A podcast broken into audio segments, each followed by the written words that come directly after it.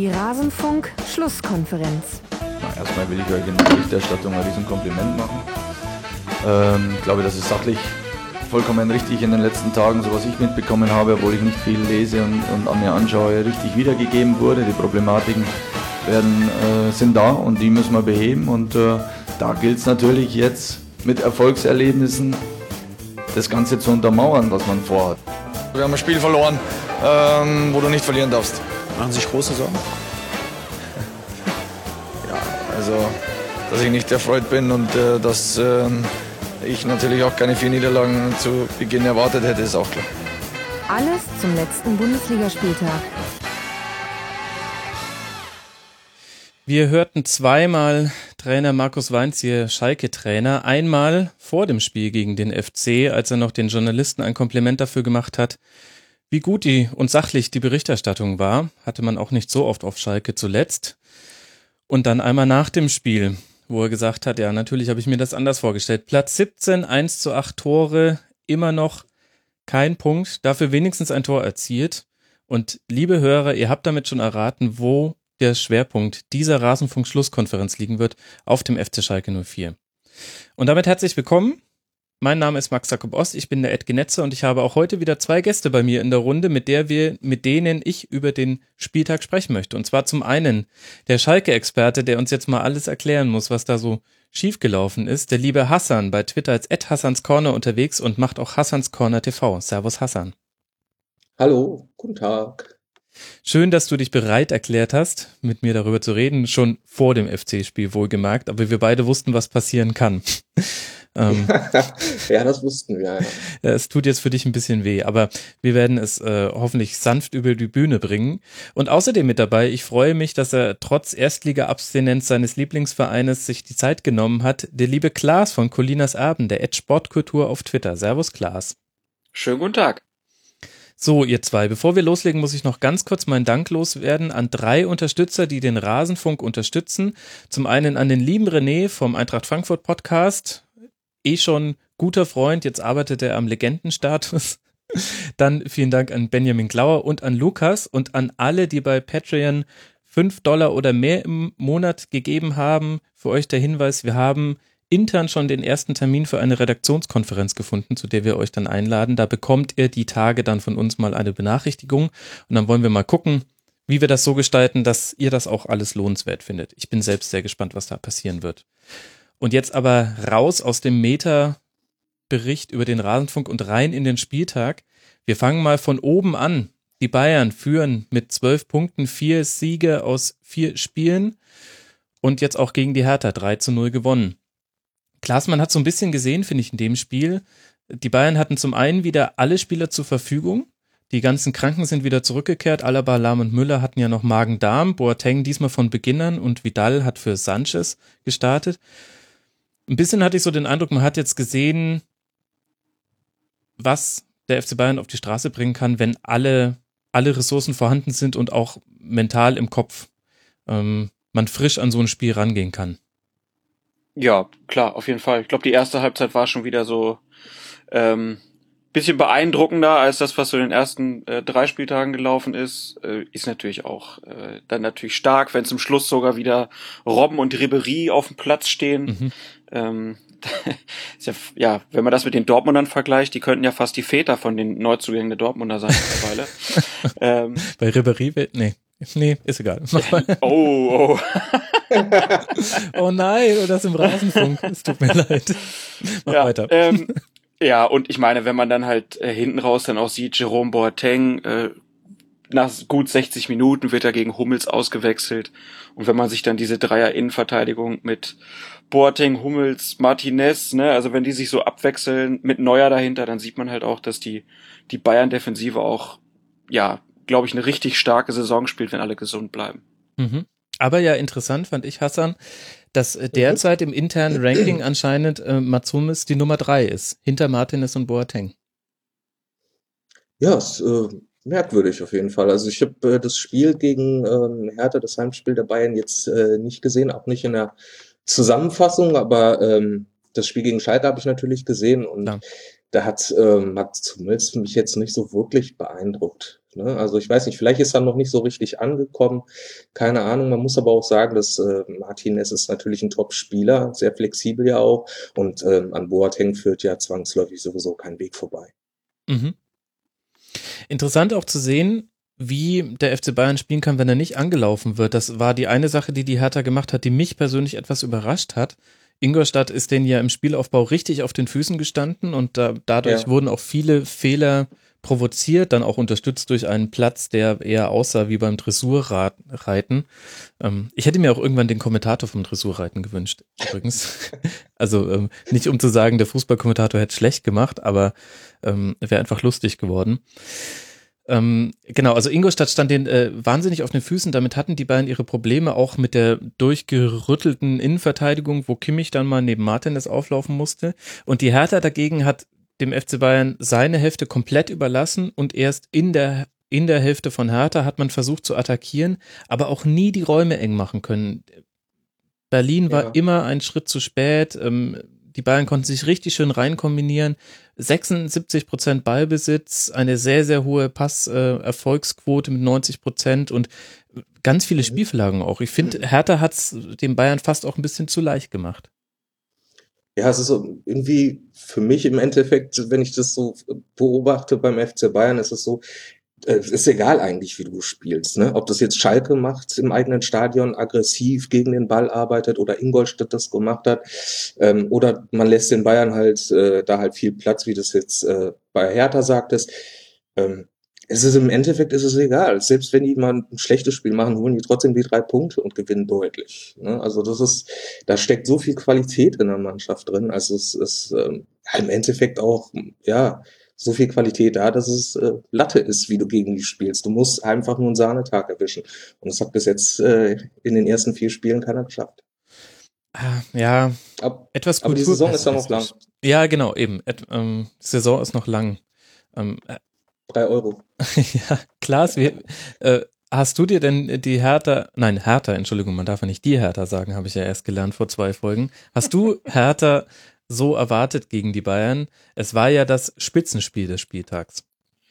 Ja, also ich war erstmal ein bisschen überrascht, dass äh, Dardai, also er hat ja irgendwie die ersten Sp- drei Spiele, stand ja kein Neuzugang in der ersten Elf und dann hat er jetzt ja gegen Bayern dann sein, ähm, seine brasilianische Hoffnung Alain äh, eingesetzt und das hat mich schon überrascht und äh, das hat ja dann auch nicht so ganz gut funktioniert. Ne? Also er hat ja dann Ja. auch die, in den entscheidenden Momenten dann äh, einmal war er ja zu spät und dann halt noch der Verstolperer beim, beim 2-0. Ähm, ja, war ein unglücklicher Auftakt, das hat mich so ein bisschen überrascht.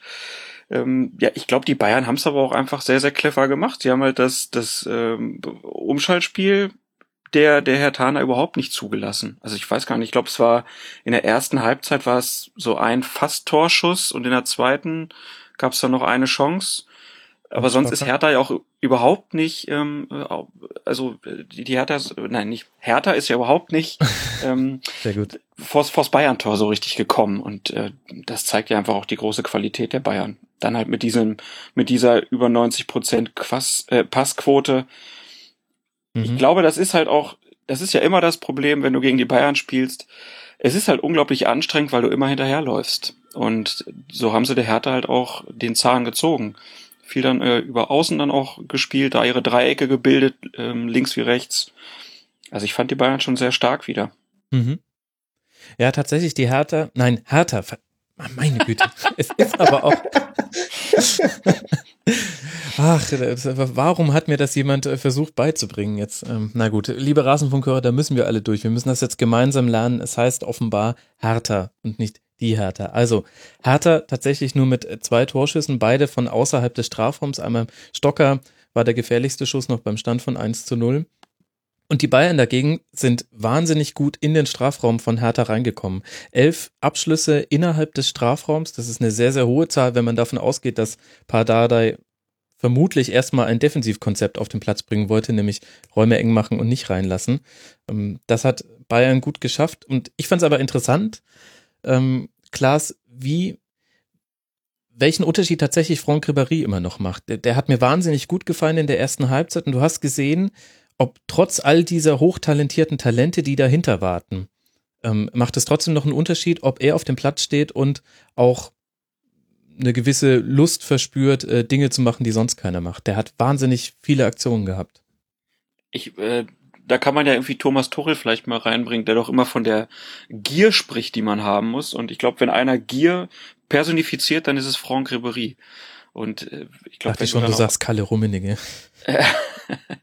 wenn du da, wenn du dann auf äh, auf Außen als Gegenspieler Ribéry hast mhm. und der kommt dann so auf dich zu, ich, das ist halt, glaube ich, auch einfach, ähm, das hat auch viel mit Respekt zu tun und er ist ja auch immer noch sehr sehr flink. Ähm, du hast schon recht, also er macht halt schon noch mal ja einen weiteren Unterschied irgendwie aus gegen gegen seine jüngeren Kollegen. Ja, fand, fand ich wirklich eindrücklich auch Ian Robben nach seiner Anwechslung ganz klar ein Faktor auf seiner Seite. Und interessant zu sehen, wie Hertha versucht hat, das Spiel anzugehen. Der, du hast vorhin schon gesagt, Bayern hat das Umschaltspiel sehr gut ausgeschaltet. Das Umschaltspiel bestand aber im Wesentlichen auch aus langen Bällen. Hertha hat mehr lange Bälle geschlagen als der FC Bayern, 59, und davon aber ganz, ganz wenige erste und zweite Bälle gewonnen. Das heißt, das Konzept war offenbar, die, das Gegenpressing das FCB zu überspielen mit hohen Bällen. Auf Ibisevic kamen die vor allem. Aber da hat man halt die Rechnung ohne die kopfballstarken Innenverteidiger gemacht und vor allem die Sechser sind einfach sehr, sehr gut nachgerückt in solchen Situationen von Bayern, haben die zweiten Bälle geholt. Hast du denn auch das Gefühl, dass, ähm, also ich habe das irgendwie gestern gelesen, dass äh, Thiago deutlich weniger verschnörkelt spielt als in den letzten Jahren? Ich habe tatsächlich auch über Thiago in, in den letzten beiden Spielen von Bayern ein bisschen nachgedacht. Allerdings eher unter dem, unter dem Aspekt, dass man jetzt langsam wirklich sieht, dass er, dass er keinen guten Abschluss hat. ähm, das, das, da fällt er tatsächlich ein bisschen ab, was erstaunlich ist bei jemandem, der so eine Technik hat. Aber Schusstechnik ist, ähm, also wenn Jerome Boateng abzieht, dann rechne ich ähm, mehr mit einem Distanztor, als wenn Thiago abzieht. Also ich finde es ja, es ist ein bisschen schneller geworden tatsächlich. Und ich glaube aber, ich bin mir gar nicht so sicher, ob das an Ancelotti liegt oder ob das nicht eher daran liegt, dass Arturo Vidal eine ganz andere Geschwindigkeit reingebracht hat in den Spielaufbau und auch eine ganz, eine ganz andere Aggressivität. Und ich glaube, daran muss man sich als Nebenmann dann auch orientieren. Alonso ist ein bisschen der Elder Statesman, der schlägt die Bälle von hinten raus, dem, dem gewährt man auch diese Extrasekunde. Aber Vidal da merkst du manchmal gar nicht, wie viele Ballkontakte der hat, weil der sofort weiterverteilt. Also er spielt fast den, fast mehr Guardiola-Fußball als Thiago, finde ich. Thiago macht halt gern nochmal eine Körperdrehung rein, steigt nochmal drauf, Übersteiger hier, dann abspielen. Hm. Aber interessante These. Ja, und ich finde ja, ich fand es ja ganz süß, dass so einige Bayern-Fans schon direkt angefangen haben zu kritteln und dann kamen die Vergleiche mit Guardiola und Seta, jetzt vermisst er ihn doch und so.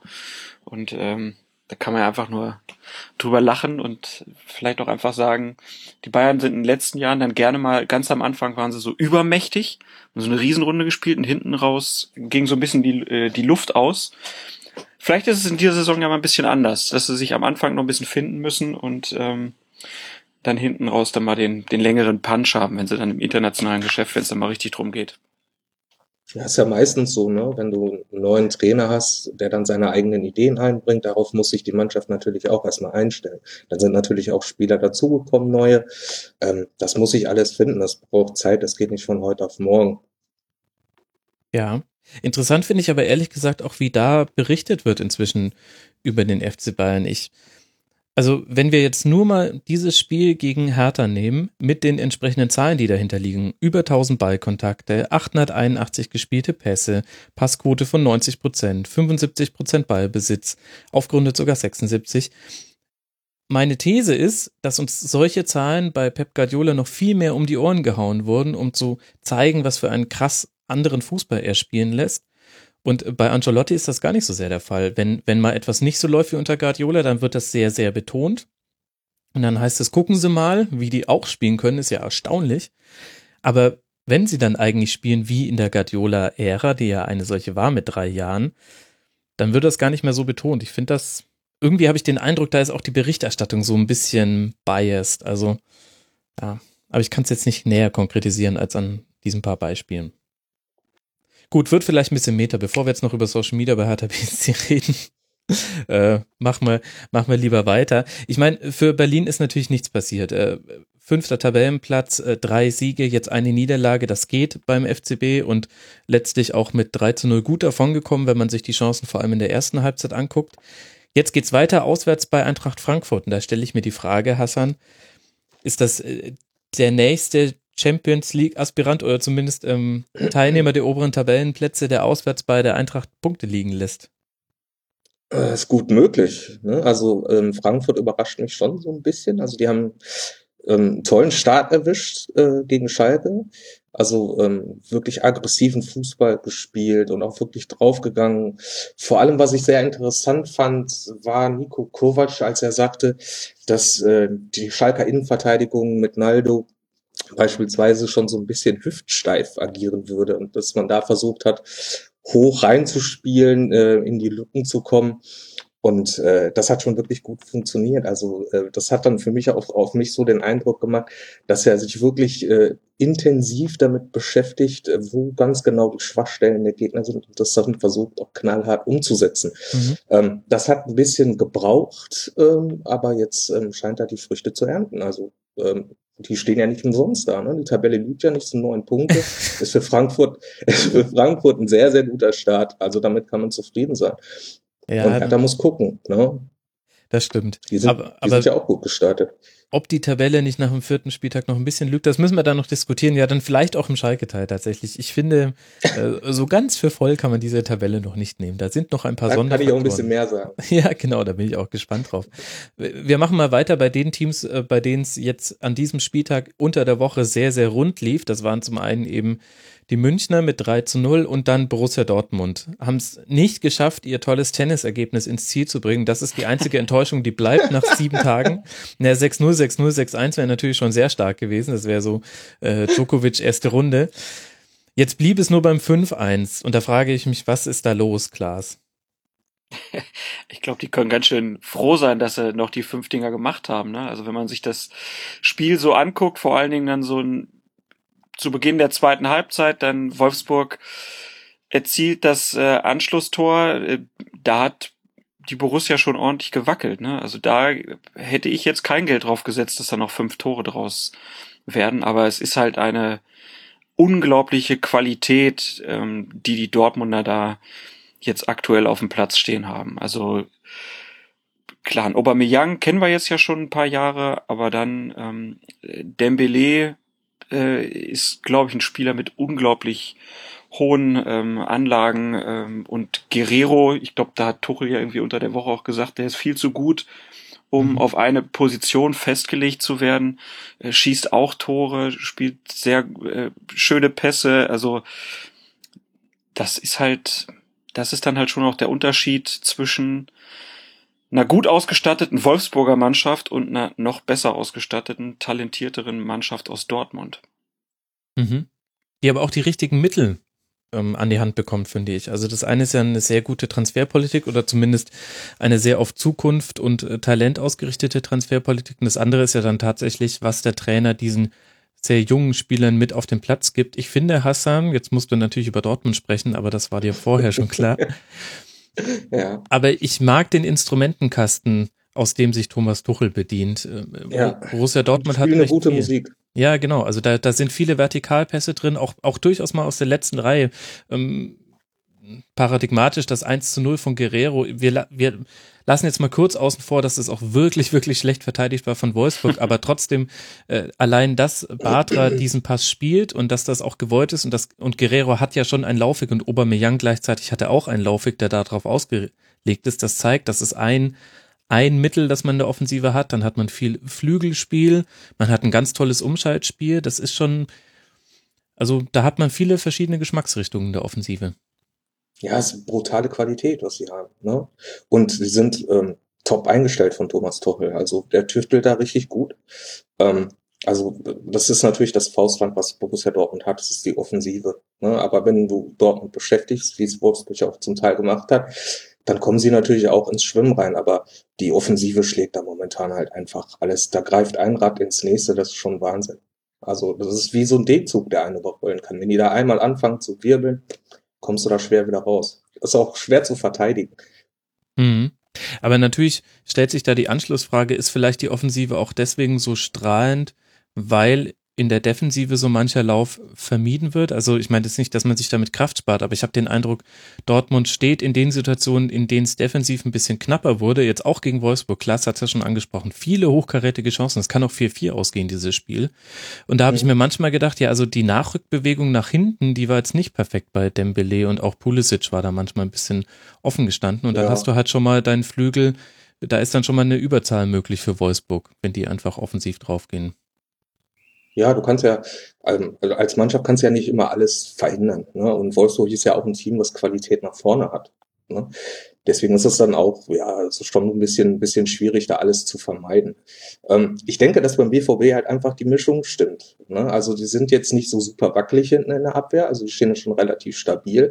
Ähm, aber wie ich das schon eingangs gesagt habe, ähm, da ist die Offensive halt einfach brutal stark. Und wenn du wie Wolfsburg die Dinge halt einfach nicht machst, Hm. die du bekommst, dann endet so ein Spiel halt äh, gegen so eine brutale Offensive dann halt auch 5-1.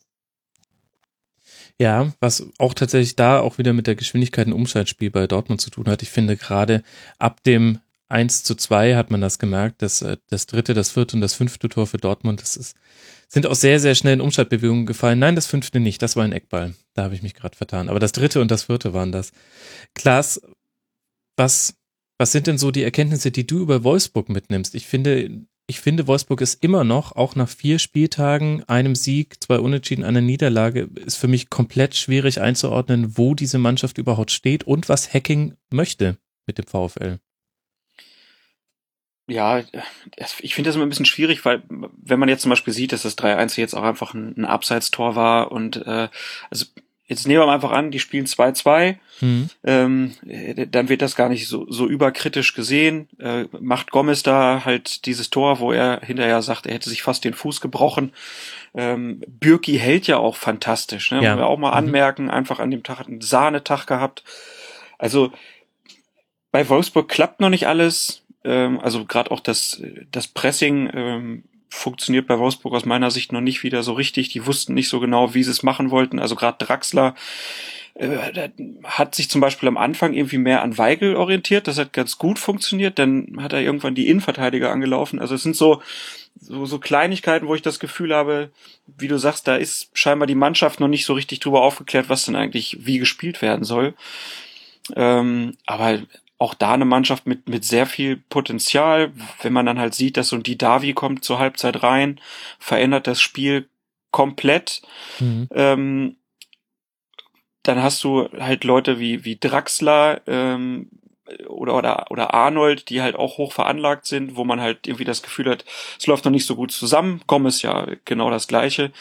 Also ich meine, die Wolfsburger werden nicht um die deutsche Meisterschaft mitspielen, aber sie werden ja halt wieder um die internationalen Plätze mitspielen und brauchen halt, glaube ich, noch ein bisschen, um sich zu finden, um halt auch sich darüber klar zu werden, wie sie denn defensiv arbeiten wollen und wie sie Gomez einsetzen wollen. Und das ist, glaube ich, dieses gerade dieses Gomez einsetzen ähm, ist ja so ein bisschen das Problem, was sie mit Bastos dann teilweise ja auch hatten, dass man so das Gefühl hatte, na, wie wollen sie ihn denn überhaupt anspielen? Sie spielen eigentlich anders, als es Bastos brauchen würde. Mhm. Ähm, und, und da müssen sie halt dann die richtigen Entscheidungen irgendwie mal treffen.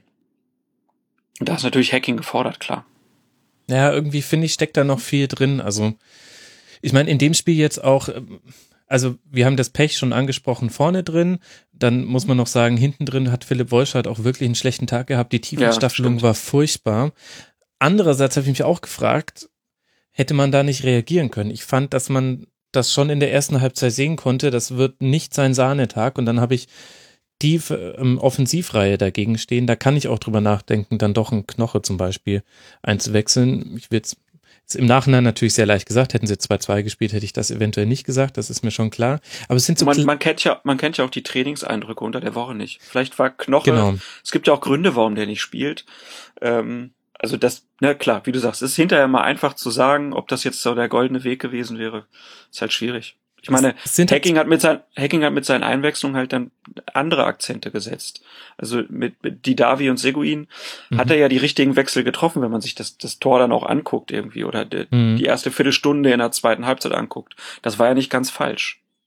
Ja, das stimmt definitiv, ja. Es ist nicht alles, es ist nicht alles falsch, es ist aber auch nicht alles super. Es gibt so, ich weiß nicht, es gibt so kleinere Beobachtungen, die ich bei Wolfsburg jetzt in allen vier Spielen gemacht habe, die ich gesehen habe, ähm, die man sogar in der Zusammenfassung sehen konnte, weil ich konnte ja nicht alle über 90 Minuten sehen, die mir irgendwie nicht gefallen. Also allein schon beim, beim 0 zu 1 wird ein Spieler, ich glaube, es ist Draxler, aber nagelt mich nicht drauf fest, der wird mit dem Pass von Batra überspielt und er bleibt direkt stehen. Er läuft dann nicht mal hinterher um einen möglichen Pass in den Rückraum oder einen Abprall oder einen sonstigen Ball zu holen. Und natürlich jetzt im Nachhinein war es vollkommen okay, aber irgendwie und, und solche Szenen, so in, genau in dieser Couleur, die habe ich in allen vier Spielen schon gesehen, dass sich einfach irgendjemand aus den, aus der offensiven Reihe, manchmal sogar einer der Sechser, einfach rausnimmt aus dem Spiel und sagt, okay, gut, äh, in der nächsten Szene dann wieder. Und das finde ich hm, schwierig. Will es aber auch nicht überbewerten. Beobachten wir mal weiter, würde ich sagen. Ja, also ich will ja, ich bin auch der Letzte, der den VfL Wolfsburg verteidigen will. Aber ähm, die, die, klar, also da, da ist, es ist ja über, über Jahre irgendwie hat man immer das Gefühl, dass die Wolfsburger mit der ganzen finanziellen Power, die da auch äh, im, im Hintergrund steht, eigentlich ja deutlich besseren Fußball spielen müssten. Also auch gerade die letzte Saison war ja spielerisch teilweise wirklich schwach ähm, bei den Mhm. Wolfsburgern. Da sollten sie diesem Jahr ja auch unter ohne internationale Belastung eigentlich deutlich besser spielen. Ähm, man hat ja auch immer irgendwie dann diese diese Causa Draxler. Also jedes Mal, wenn man den sieht, hat man ja das Gefühl, so der will da gar nicht sein. äh, und so und wenn man wenn er dann halt mal stehen bleibt, dann denkt man auch, ah, guck, ja, der hat keinen Bock. Ne, Das ist dann halt auch irgendwie so die self-fulfilling prophecy irgendwie. Genau. Ähm, Ja, aber es ist ja nix, nicht so wirklich was Neues ähm, äh, über Draxler. Ne? Das hat man ja auch schon auf Schalke erlebt. Also es ist so, wenn er, wenn er Lust hat, dann ist er einfach nur ein grandioser Fußballspieler. Ne? Also ne, dann trabt er manchmal über den Platz, da frage ich mich, der läuft rum wie Falschgeld. Ne? Das ist, verschleppt das Tempo auch so oft. Ne? Wenn er angespielt wird, dann äh, guckt er nach vorne und dann weiß er erstmal in den ersten Moment nicht, was er machen soll. Dann, zehn Minuten später, kriegt er dieselbe Szene und geht direkt sofort los. Also ähm, ich glaube, dass er manchmal ähm, so vom Kopf her die falschen Entscheidungen trifft oder zu lange überlegt, was er jetzt am besten mit dem Ball machen sollte. Das ist zumindest mir auf Schalke immer aufgefallen. Mhm. Ja. Ja, Ja. sch- schon, ne, ich, ich versuche noch in Worte zu fassen, was ich, was mir gerade durch den Kopf geht. Ich, ich mache die ähnlichen Beobachtungen. Gleichzeitig hat er auch eine Körpersprache, die ähm, ihm eher negativ ausgelegt werden kann. Also er ist jetzt auch nicht derjenige, der allein vom, wenn er mir gegenübersteht, habe ich jetzt auch nicht den Eindruck, der brennt aber darauf, mich zu sehen und vielleicht freut er sich trotzdem. Also ich glaube, der lässt die Schultern einfach tendenziell immer erstmal hängen. Das ist quasi. Aber kannst du denn, kannst du denn, ähm, äh, eine Frage an euch beide, kannst du denn dein volles Leistungspotenzial abrufen beim VfL Wolfsburg als Julian Draxler, wenn du sowieso keine Lust hast, da zu sein? Na, wenn du keine Kannst Lust hast, kannst du nie dein volles Potenzial abrufen. Wenn Ja. ich keinen Bock habe auf einen Rasenfunk, dann wird's eine schlechte Sendung. ja, ist, ist ja klar. Die Frage ist eher, wie bekommt man ihn in einen Zustand, in dem er Lust hat und aber auch die richtigen Lösungswege im Kopf. Also ich habe den Eindruck, genau das, was du meinst, mit ähm, was man auch schon auf Schalke gesehen hat, da gebe ich dir recht. Es gibt manchmal die, die Entscheidung, die trifft er genau richtig und dann zehn Minuten später macht das genau falsch und das ist eigentlich die identische Situation und für mich ist das genau die eine Sache, die zum Beispiel Thomas Tuchel der jetzigen Dortmunder Mannschaft sehr, sehr gut an die Hand gegeben hat. Ich habe den Eindruck, dass diese vielen hochtalentierten Spieler immer zwei, drei Optionen im Kopf haben und vielleicht wissen sie gar nicht, dass ihnen das beigebracht wurde. Ähm, einfach nur durch die Trainingsarbeit haben sie sich so oft schon auf zwei bestimmte Arten aus einer Situation herauskombiniert, dass sie es auch im Spiel intuitiv machen. Und das sehe ich bei Wolfsburg zum Beispiel eben gar nicht mehr. Also es ist noch viel Stückwerk und ohne jetzt sagen zu wollen, dass es immer so bleiben muss, finde ich es aber für die jetzige Phase der Saison ist es halt schlecht. Hast du denn ähm, äh, zufällig auch die Laufstatistiken irgendwo vorliegen bei dir? Die kann ich mir gleich holen, wenn der Klaas jetzt noch was Schlaues zu, zu Wolfsburg sagt. was Schlaues zu Wolfsburg. Ähm, ja, äh, da ist ich, ich vollkommen hab, überfordert. Ja, weil, weil ich war, ich, ich mir fielen eher noch zwei Aspekte zu zu äh, zu Dortmund ein, aber ähm, ähm, ja, ja sehr schwierig. Äh, oder wir können ja vielleicht mal sagen, wie bitter es für die Davi ist, dass er jetzt schon wieder verletzt ist, schon wieder Meniskuseinriss, wieder vier Wochen Pause. Oh, ja. ähm, so einer von den Fußballern, die ähm, ja da leider nicht vom Glück geküsst sind, was den eigenen Körper angeht. Das kann man sagen, ja, allerdings. Und was wolltest du noch zu Dortmund loswerden? Wir werden jetzt dann danach eh zum nächsten Spiel kommen, deswegen ist jetzt noch der perfekte Zeitraum. Okay, ja, also ich glaube, wir müssen einmal kurz wenigstens Castro erwähnen. Mhm. Ähm, äh, ich glaube, die Statistik war jetzt sieben Torbeteiligungen in sieben Tagen. Das klang ja einfach auch so wunderbar. Äh, wurde ja, glaube ich, auch wieder nur eingewechselt, ist trotzdem wieder ganz vorne dabei. Also spielt schon auch irgendwie eine besondere Rolle in diesem äh, Dortmunder System. Ist ja auch irgendwie, hatte ich letzte Saison das Gefühl, dann auch schnell mal der Sündenbock gewesen, obwohl er zwischendurch auch sehr, sehr gut gespielt hat. Mhm. Ähm, schon be bemerkenswert und mhm. wer bei Dortmund für die überragende Struktur aus meiner Sicht wieder sorgt, ist, ist einfach Julian Weigel. Also wie der sich halt auch dann dem, ich sag's ja, schlechten Pressing der Wolfsburger entzogen hat und dem ganzen Spiel Struktur gegeben hat, ähm, das war schon wieder ganz, ganz äh, starker Sport. Mhm. Ja, muss man dir bei beidem voll zustimmen. Und gut, dass wir Birki vorhin noch erwähnt haben. Und jetzt, äh, was möchtest du denn zur Laufdistanz der Wolfsburger wissen, Hassan? Soll ich dir sagen, ähm, wer am ähm, meisten gelaufen ist im Spiel gegen Dortmund? Nein, nein, weil also so also die Gesamtstatistik, ähm, weil wir hatten ja darüber gesprochen, ähm, dass, also ich, ich habe das Gefühl, dass Borussia Dortmund so viel läuft, dass es immer so ein optisch aussieht, als wären sie ein, zwei Leute mehr. Mhm. Und äh, das wollte ich, da wollte ich mal fragen, ob du da mal schauen kannst, wie viel Wolfsburg gelaufen ist und wie viel Dortmund gelaufen ist. Also in dem Spiel ist Wolfsburg 110 Kilometer gelaufen und Dortmund 114 Kilometer. Es geht nicht so wahnsinnig auseinander. Interessant ist mhm. vielleicht tatsächlich, äh, dass ähm, der Sechser Janik Gerhardt ist auf Wolfsburger Seite mit 11,4 Kilometern am meisten gelaufen und direkt dahinter Julian Draxler, dem ich noch oder dem wir noch fehlende Lust manchmal vorgeworfen haben. Jetzt ist Laufen natürlich nicht alles. Also ähm, ich ja. könnte auch, wenn man mich auf äh, in, in den Bundesligaspiel reinwirft, könnte ich auch sagen, naja, also die Laufstatistik, die kriege ich irgendwie hin. Fünf Kilometer in 90 Minuten, das, das läuft schon. Ähm, aber der Rest könnte halt schwierig werden. Also ist ja jetzt nur die halbe Wahrheit ich weiß es nicht, irgendwie, also ich bleibe bei meinem Punkt, ich sehe noch nicht, was das spielerische Konzept von Wolfsburg ist. Ich finde auch, es ist so ein bisschen eine entscheidende Saison auch für Dieter Hecking, weil er jetzt, glaube ich, zeigen muss, dass, dass das nicht nur eine Eintagspflege war, der Erfolg der Jahre zuvor und vor allem, dass er auch diese Umbruchssituation, dass er damit umgehen kann. Und da bin ich ja, das wird gespannt. spannend sein zu ja, das wird spannend sein zu beobachten. Ne? Also ich habe bei Wolfsburg halt immer so das Gefühl, dass dieses Preis-Leistungs-Verhältnis nicht so wirklich, nicht so wirklich stimmt, was sie da Geld reinpumpt haben äh, in die Mannschaft und dann liefern die so eine Saison ab äh, wie die letzte. Also das war schon ähm, sehr enttäuschend aus Wolfsburger Sicht, definitiv. Und da habe ich eigentlich auch schon gedacht, ähm, dass Hacking da Probleme kriegen könnte, wenn er jetzt den Saisonstart komplett verhaut. Ja. So wie das halt im Fußball immer üblich ist. Ne? Und aber man muss jetzt auch nochmal am Ende sagen, komplett verhauen definitiv nicht. Also jetzt nicht nur tabellarisch, gut Platz 10, nicht, nicht super, aber auch in dem Spiel ganz viele Chancen gehabt, ähm, wahnsinnig viele Torschüsse und daraus wenig Tore erzielt in allen vier Spielen jetzt zusammengenommen. Es ist noch nicht rund, da, da ist noch eine Unwucht drin. Ich glaube, es ist noch zu früh, um da abschließend zu urteilen, aber es ist auf jeden Fall eines der Teams, mit einem Fragezeichen, finde ich, ähm, wo man genauer drauf gucken wird. Und sobald ich den Eindruck habe, es gibt ein paar Antworten, dann machen wir mal einen VfL Wolfsburg Schwerpunkt. Aber derzeit habe ich noch den Eindruck, dass es, naja, wir bewegen uns ja auch gerade in so einem Nebel. Hassan, weißt du, welche Mannschaft außerdem ganz, ganz viele Torschüsse hatte in den ersten vier Spielen und daraus sehr wenige Tore gemacht hat? Rate mal. Mhm. Kommst du nie drauf? Kommst du nie drauf? Äh, keine Ahnung, ich weiß es ich nicht. Ich glaube, das ist so ein, ich, ich weiß es nicht genau, habe es nicht nachrecherchiert, aber ich glaube, es ist ein, ein Verein, der wurde von Gemüsehändlerinnen gegründet, deswegen gibt es das Lied vom Schalker Markt. Aua. 49 Torschüsse, ein Tor. Ich rede tatsächlich über deinen Verein, Hassan. Oh Gott. Und damit sind wir bei Schalke gegen Köln. Eine Killerstatistik. Ja, äh, ein bisschen ernüchternd und gleichzeitig mutmachend. Aber das können wir jetzt gleich mal, finde ich, alles eruieren, wie schlimm es denn tatsächlich um Schalke steht. Also kurz zu den Fakten. 1 zu 3 verloren gegen, gegen Köln, wobei das schon eine gute Tradition ist, ein Heimspiel gegen Köln zu verlieren auf Schalke. Ich glaube, das war jetzt das dritte in Folge sogar.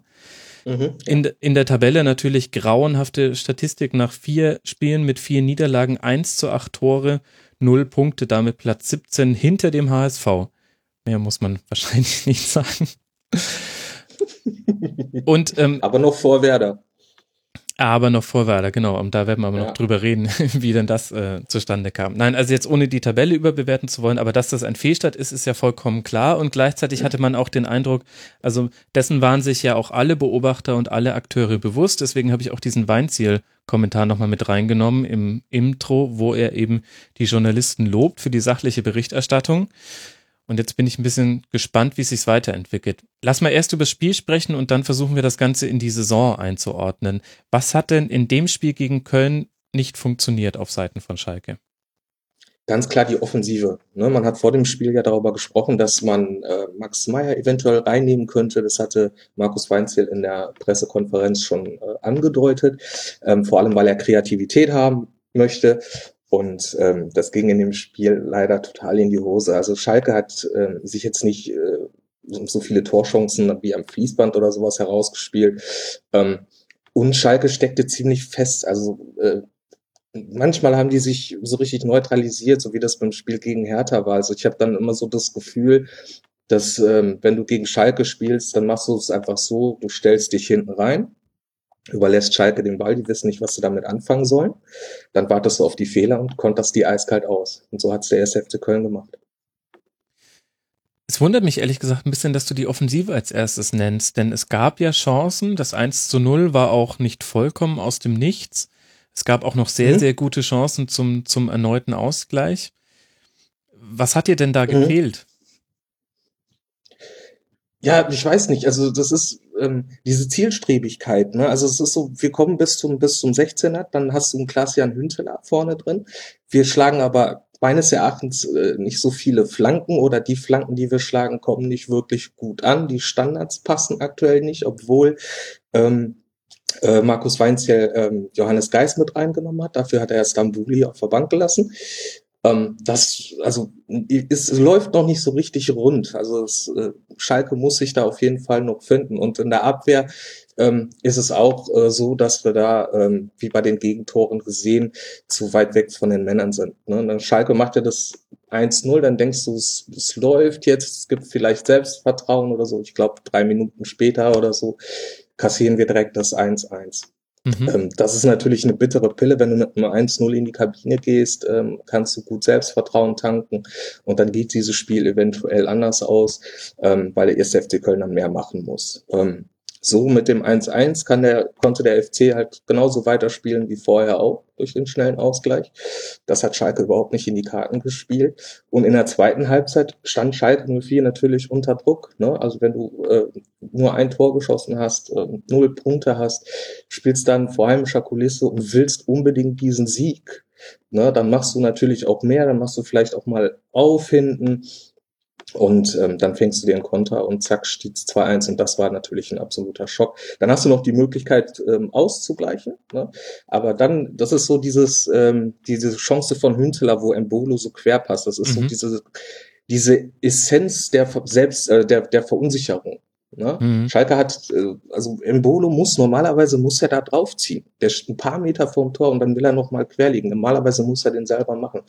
Aber ähm, hat er vielleicht ähm, ja, wollte er die Chance nicht vergeben oder sowas oder hat er kein Selbstvertrauen gehabt? Ich weiß es nicht. Ähm, Klaas-Jan Hünteler kann den eigentlich auch machen, geht auch nicht rein und dann zack, fällt es 3-1 und das Spiel ist gegessen. Mhm. Ja, vielleicht tatsächlich so ein bisschen symptomatisch. Es hätte ja auch gereicht, wenn der Pass ein bisschen präziser gekommen wäre. Er hat ihn ganz leicht in den Rücken gespielt, deswegen konnte Hunteler nicht mhm. mit einem Kontakt abschließen.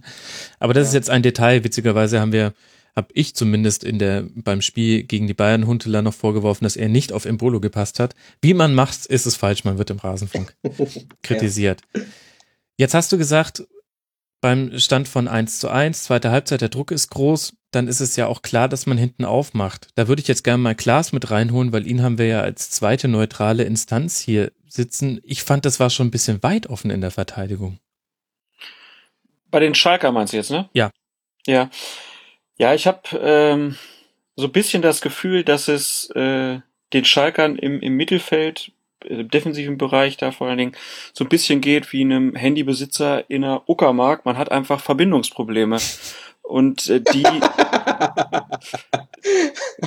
Sehr gut. Das, also das ist sowas, was, was ich, ja, wo ich halt irgendwie schon glaube, dass so ein Bentaleb ähm, das auch irgendwie lösen kann, aber gestern hat das einfach nicht gut gemacht. Also da hatte ich so ein bisschen auch das Gefühl, dass Naldo und Hövedes, ähm, die sahen ja auch nicht besonders gut aus als mhm. Defensivduo, ähm, aber ihnen fehlte auch so ein bisschen die, die Verbindung halt äh, zum Mittelfeld. Also das hat da in der Abstimmung noch nicht so gut geklappt aus meiner Sicht. Mhm. Und ich würde noch ergänzen, die Abstimmung unter Hövedes oder innerhalb von Hövedes und Naldo hat jetzt auch nicht so gestimmt, Hassan. Also ich finde, dass das 2 zu 1, das fand ich tatsächlich bedenklich. Also während ich bisher mir immer gedacht habe, es gibt viele gute Ansätze bei Schalke und ähm, ich bin auch ein Freund davon, jetzt nicht immer gleich die große Alarmglocke zu schlagen. Aber der Naldo-Transfer war ja so ein bisschen, er wurde ein bisschen gefeiert, weil es eine untypische Art Schalke-Transfer war. Man wusste von nichts und auf einmal wurde bekannt gegeben, wir verpflichten diesen Spieler und Heidel hat ihn noch verpflichtet, bevor klar war, dass Weinziel Trainer werden würde.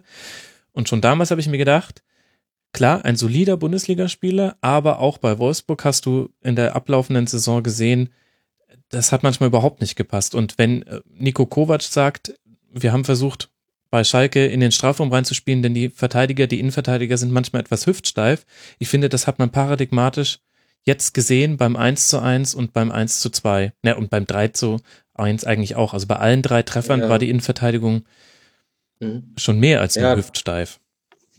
Das stimmt, das stimmt. Also mir ist ganz besonders beim, das war das äh, 2-1 von Modest, ähm, aufgefallen, ähm, äh, ich weiß nicht, ob du die Zeitlupe im Kopf hast. Ähm, Südkurve, die Zeitlupe konnte man richtig, ähm, also so Hintertorkamera. Ja. Und da konnte man den ganzen Laufweg von Modest sehen. Die Kölner waren auf, dem, ähm, auf, dem, auf ihrem linken Flügel ne, und haben dann den Ball reingeschlagen. Und der Laufweg von Modest, wenn man da dann guckt, Modest und äh, Naldo. Naldo hat nur die Augen auf den Ball gehabt. Er hat gar nicht geguckt, wo, er hat gar nicht geguckt, wo Modest ist. Mhm. Überhaupt nicht. Und das geht nicht. Normalerweise macht man dann einen flüchtigen Blick oder sowas, ne? Dass man schaut, wo ist, der, wo ist der Gegenspieler, wenn jetzt die Flanke kommt oder sowas. Aber er hat stur nur auf den Ball geschaut. Also das ist schon sehr abenteuerlich verteidigt gewesen. Ich hatte den Eindruck, er hat noch gar nicht mit der Flanke gerechnet. Also Köln war ja mit nur einem Pass auf in Überzahl auf der Außenbahn. Das ist dann die Sache, wo ich sagen würde, ja, da haben auch die, die Sechser nicht ordentlich mitgeholfen und es wurde auch nicht sauber nach ähm, nach hinten verteidigt. Aber dann hätte Rausch, also Rausch hat er dann aber auch direkt geflankt, damit konnte man nicht rechnen. Und ich hatte den Eindruck, ja, ähm, Naldo war da quasi genau diesen Gedankenbruchteil nicht hinten dran. Und ohne jetzt das einzelne Tor überbewerten zu wollen, aber ich finde schon, dass die Innenverteidigung mit Hövedes und Naldo hat jetzt mh, nicht ist so erstmal gespielt. Ja, ja, und vielleicht ein bisschen mehr. Also vielleicht ist das auch tatsächlich. Meinst du, die passen nicht? Meinst du, die passen nicht zusammen? Ehrlich gesagt habe ich den Eindruck manchmal. Also die, die Lücken ja. sind für mich unerklärlich und ich finde, dass auch Röwe das jetzt Fehler gemacht hat, die man so von ihm schon länger nicht mehr gesehen hat.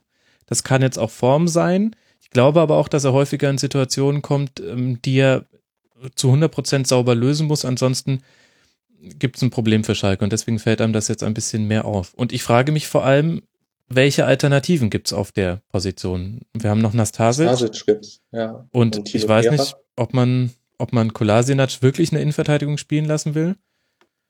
Und es das äh, ist, glaube ich, gelernter Innenverteidiger. Ne? Das hat er in der A-Jugend gespielt, als sie deutscher Meister geworden sind als Kapitän. Mhm. Ähm, aber ist jetzt ist eigentlich ein bisschen dünn auf der Position. Das ist mir aber ehrlich gesagt jetzt erst alles aufgefallen. Ja gut, okay, wenn du das Spiel so verlierst, dieses Tor kriegst, hast du natürlich keine Argumente. Also es ist, äh, ich würde die jetzt auch nicht komplett abschreiben, die Abwehr, ne? auch nicht das Zusammenspiel. Ich denke, dass sich das halt einfach auch noch finden muss. Ne? Die ganzen mhm. Automatismen. Und ähm, aber wie gesagt, bei dem 2-1, wenn du so einen Fehler hast, das gehört ja eigentlich zum Standardrepertoire eines Verteidigers, dass du deinen Gegenspieler im Blick hast. Na, und wenn du das, wenn du das nicht hast, dann ist das schon, schon ziemlich schwierig. Ähm, ja, so Situationen kommen dann leider zustande. Was willst du machen? Was uns ja so ein bisschen zu der Frage bringt, also jetzt ist das Kind in den Brunnen gefallen. Ähm, null Punkte nach vier Spielen. Jetzt geht's auswärts bei Bremen ran. Das könnte, äh, nein, Entschuldigung, das war ja Wolfsburg, die auswärts bei Bremen spielen. Das könnte auch interessant werden für den Neutralen. Nein, es geht auswärts bei Hoffenheim ran, ähm, die auch noch mit einigen Problemen zu kämpfen haben, die aber offensiv schon sehr gut strukturiert sind. Die stehen mit vier Ja. Unentschieden da und vier Punkten. Ich frage mich, was jetzt so die Lösungsansätze von Weinzier sein werden. Denn ehrlich gesagt habe ich jetzt vom letzten Spiel zu diesem Spiel hier habe ich jetzt nicht mehr so, so viel Neues sehen können oder andere Impulse, die er der Mannschaft mitgegeben hat. Ja, ich auch nicht. Also ich glaube nicht, dass es da jetzt sofort ein Allheilmittel gibt oder sowas. Ne? Also man ist äh, total unzufrieden. Es läuft nichts, kein Selbstvertrauen da. Ähm, Schalke muss einfach besonnen bleiben, ne? ruhig bleiben.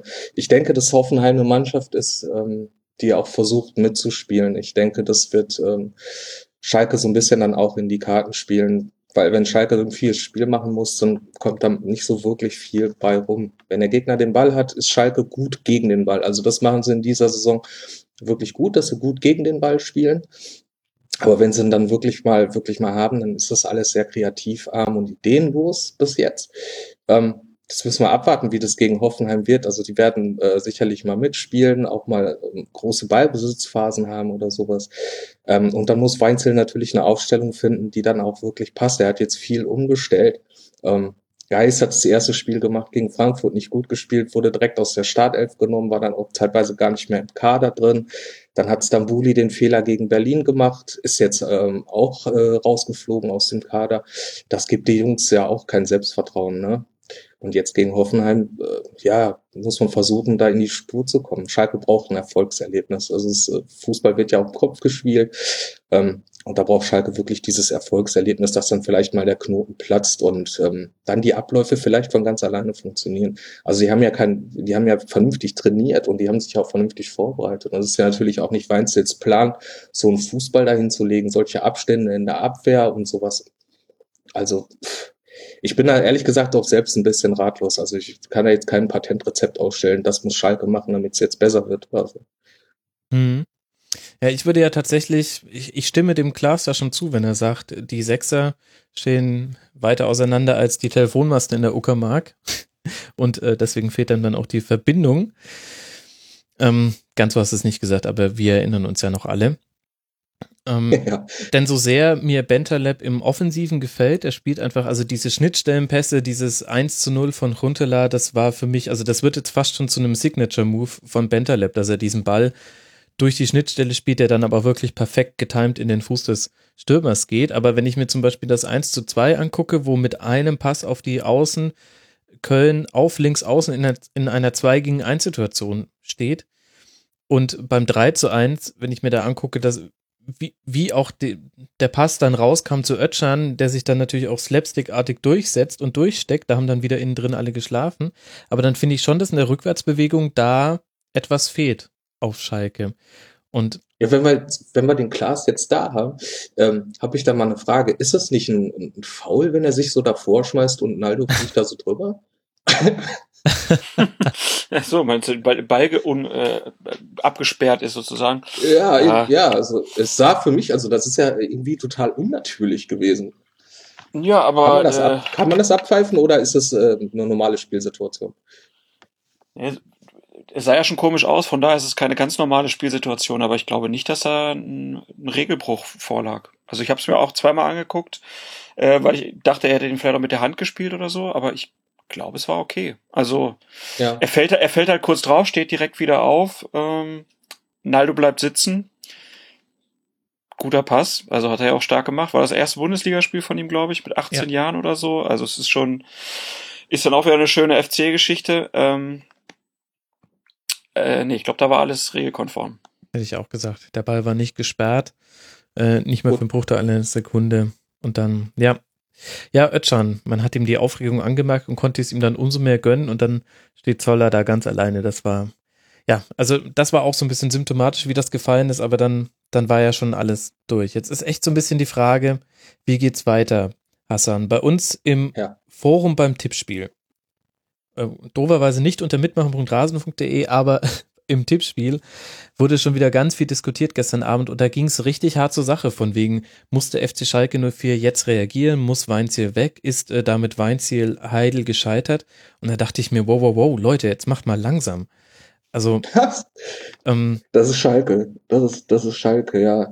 Ähm, das wäre total Quatsch, ähm, da jetzt ähm, irgendwie ad hoc da irgendwas zu machen oder sowas.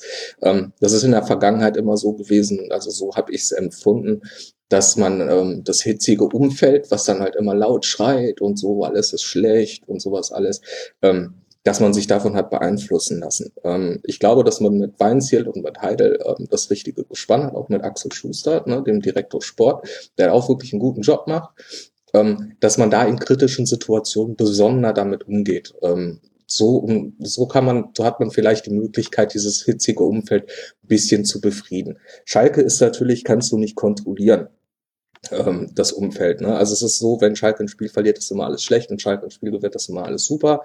Ähm, das ist so ein Verein der Extreme. hm. Ähm, jetzt heißt es für, also ich finde, man sollte die Ruhe bewahren. Es sind erst vier Spiele, es ist natürlich katastrophal ab Start. Schlimmer geht's nicht, hat Heide auch selber gesagt. Ähm, noch weiter abrutschen kann's ja kaum. Ähm, ja, jetzt, also die nächsten Wochen, die nächsten Spiele werden entscheidend sein ähm, für die für die für die Gesamtstimmung. Also ich glaube nicht, dass es äh, schon so schlimm ist. Also es, nach Abpfiff ähm, ähm, äh, gab es ein Five-Konzert, das ist auch vollkommen normal. Ne? Die Leute sind frustriert gewesen. Mhm. Ähm, wichtig ist halt einfach, dass die Entscheidungsträger Weinziel, Heidel sich davon nicht beirren lassen und da konsequent ihren Weg weitergehen und dann wird der Erfolg schon irgendwann kommen. Also ich kann euch versprechen, Schalke 04 wird in dieser Saison schon noch Spiele gewinnen. Geil, damit hätte ich schon mal eine reißerische Überschrift für den Podcast. Das, äh, da, werden die, da werden die Downloads natürlich, äh, ähm, wenn ich mit so einer Exklusivmeldung rausgehe, da wird es natürlich durch die Decke gehen. Ähm, jetzt hast du schon äh, deine Meinung wiedergegeben und auch so ein bisschen skizziert, ähm, wie es jetzt im Stadion war. Wie ist denn das Schalke-Umfeld gerade drauf? Denn die Leute, die, da, die ich jetzt da gelesen habe, auch bei Twitter, das waren gar nicht so oft Schal Schalke-Fans, sondern waren oft Fans anderer Vereine. Wie ist denn das Umfeld gerade so? Ich hatte es bisher als ruhiger als normalerweise empfunden. Ähm, ja, also ähm, die Leute sind natürlich ähm, enttäuscht und sauer. Ne? Und wenn die Leute enttäuscht sind, dann äh, drücken sie ihren Frust aus. Also im Ruhrgebiet, sagt man ja so schön, haben wir das Herz auf der Zunge. Und ähm, da ist man dann auch relativ schonungslos. Ne? Also äh, Weinziel wird auf jeden Fall kritisiert, also nicht nur Weinziel, sondern auch die Mannschaft, ne? einzelne Spieler, so wie ich es jetzt verfolgt habe. Ich habe ein bisschen geguckt bei Facebook zum Beispiel. Mhm. Ähm, aber das ist dann halt immer so. Ne? Wenn Schalke ein Spiel verliert, dann rappelt's auf dem offiziellen Kanal. Ähm, das ist auch, denke ich mal, normal, weil die Leute frustriert und enttäuscht sind. Ähm, wichtig ist halt einfach, da einen kühlen Kopf zu bewahren, ähm, da Ruhe auch auszustrahlen und vor allem in so kritischen Situationen besonders damit umzugehen, wie ich es ja schon angerissen hatte. Mhm. Ich habe schon beim letzten Spieltag ein bisschen drüber nachgedacht, wie die, Schal wie die, wie die Situation auf Schalke exakt vor einem Jahr war. Das heißt, Saisonstart in der letzten, in der letzten Spielzeit. Interessanterweise. Ja, der Beste, der Beste seit 44 Ja, Jahren. und ich hatte es aber in meinem Kopf abgespeichert, äh, dass der gar nicht so gut war. Und dann habe ich überlegt, woher kommt denn einfach diese Differenz zwischen Wahrnehmung und Realität? Und ich habe mir dann nochmal die Spiele angeguckt. Und damals, ähm, das habe ich damals auch im Rasenfunk kritisiert, gab es so einige Spiele, wo ich gesagt habe, die hat Schalke 04 nur wegen Leroy Sané gewonnen, wegen einer oder manchmal zwei Aktionen, die er gebracht hat. Am, am eindrücklichsten war es beim 1 zu 0 Auswärtssieg beim HSV, der vollkommen, also es war eigentlich ein Witz für den Spielverlauf. Es war eine Mhm. Einzelaktion und dann gab es noch so zwei, drei Spiele, wo er, wo er den Stuttgart. entscheidenden, genau, Stuttgart, Stuttgart. und ich glaube, dieses Heimspiel gegen die Eintracht, da war die Eintracht, glaube ich, auch sehr gut. Ähm, aber da Ja. bin ich mir jetzt gerade, da wird es dann schon wieder ein bisschen neblig. Und Mhm. je, dabei ist mir erst aufgefallen, dass darüber eigentlich gar nicht mehr diskutiert wird, dass mit Leroy Sané ja tatsächlich ein Spieler gegangen ist, der, der schon eine andere Art und Weise der Offensive ermöglicht hat. Wie wichtig ist denn das jetzt im Nachhinein? Oder darf man darüber nicht diskutieren, wenn man so Leute wie Max Meyer im Team hat? Ja, Leroy Sané fehlt Schalke natürlich, auf jeden Fall, weil er ähm, ähm, schon auch eine, eine große Qualität hat, diesen Überraschungsmoment halt machen kann. Schalke 04 lebte da auch von der individuellen Klasse. Mhm. Die fehlt natürlich. Ne? Also ähm, vor allem ist es aber auch so gewesen, ähm, das war ja, wie gesagt, der beste Saisonstart seit 44 Jahren. Schalke hat irgendwie sechs, sieben Spiele am Stück gewonnen. Ähm, dann auch noch dieser Last-Minute-Sieg gegen Hertha BSC Berlin, wo man irgendwie in der letzten Sekunde noch ähm, das Tor gemacht hat, wo ähm, Joel Matip einen wunderbaren Pass gespielt hat auf Leroy Sané, der lässt Torwart aussteigen, spielt auf Max Meyer und genau. auch das Ding rein, wo, mhm. wo Breitenreiter noch auf den Rasen gestürmt ist. Ähm, Schalke 04 lebte da viel von der individuellen Klasse, allerdings auch ähm, von der individuellen Klasse eines Ralf Fährmann, der da auch wirklich unfassbare Dinger gehalten hat. Ja, ähm, stimmt, also, stimmt, ja, richtig der absolute, der absolute Wahnsinn, wenn ich da an das Spiel in, ähm, in Stuttgart erinnern darf, wo er da, ich glaube, drei, vier Mal also reine hundertprozentige entschärft und wir fahren dann den Konter und siegen da 1-0. Ähm, das war schon, das war schon wirklich klasse. Ähm, Leroy Sunny, wie gesagt, fehlt. Max Meyer, seitdem er ähm, die Silbermedaille gewonnen hat in, in Rio. Also das war wirklich ganz toll für ihn. Das hat mich auch äh, sehr gefreut. Ähm, aber seitdem äh, läuft er so ein bisschen seiner Form hinterher. Das hat man auch bei dem Spiel jetzt gesehen gegen den ersten FC Köln. Mhm. Ähm, er ist, äh, äh, war vorher ähm, nicht in der Startelf. Ähm, jetzt durfte er spielen. Da habe ich eigentlich gedacht, so jetzt zeigt das, jetzt haut er richtig rein. Aber es kam von ihm sehr, sehr wenig. Viel zu wenig Impulse, keine Kreativität oder kaum Kreativität. Also es ähm, hatte mich schon so ein bisschen auch gewundert. Dann hast du ähm, natürlich einen Brel Embolo geholt. Ne, der äh, ähm, ja so der Nachfolger von Leroy Sané äh, werden soll oder ist. Ähm, der allerdings auch noch nicht so richtig zum Zug kommt. Und ich habe bei Breel Embolo, und das ähm, sagen auch viele Schalker Stimmen, ähm, das Gefühl, dass so falsch eingesetzt wird. Ne? Es ist bis jetzt immer über rechts außen gekommen. Mhm. Und da finde ich, ist er ehrlich gesagt so ein bisschen verschenkt, weil er hat eine, der hat einen richtig tollen Körper, der also er weiß auch, wie er damit umzugehen hat. Allerdings würde ich würde ich mich freuen, dass er dass er im Zentrum spielt. Ne? Also vielleicht mal nicht Hunteler oder mal Hunteler und Embolo vorne im Zentrum. Das würde mich mal interessieren, weil ich glaube, dass er auf rechts ein bisschen verschenkt ist.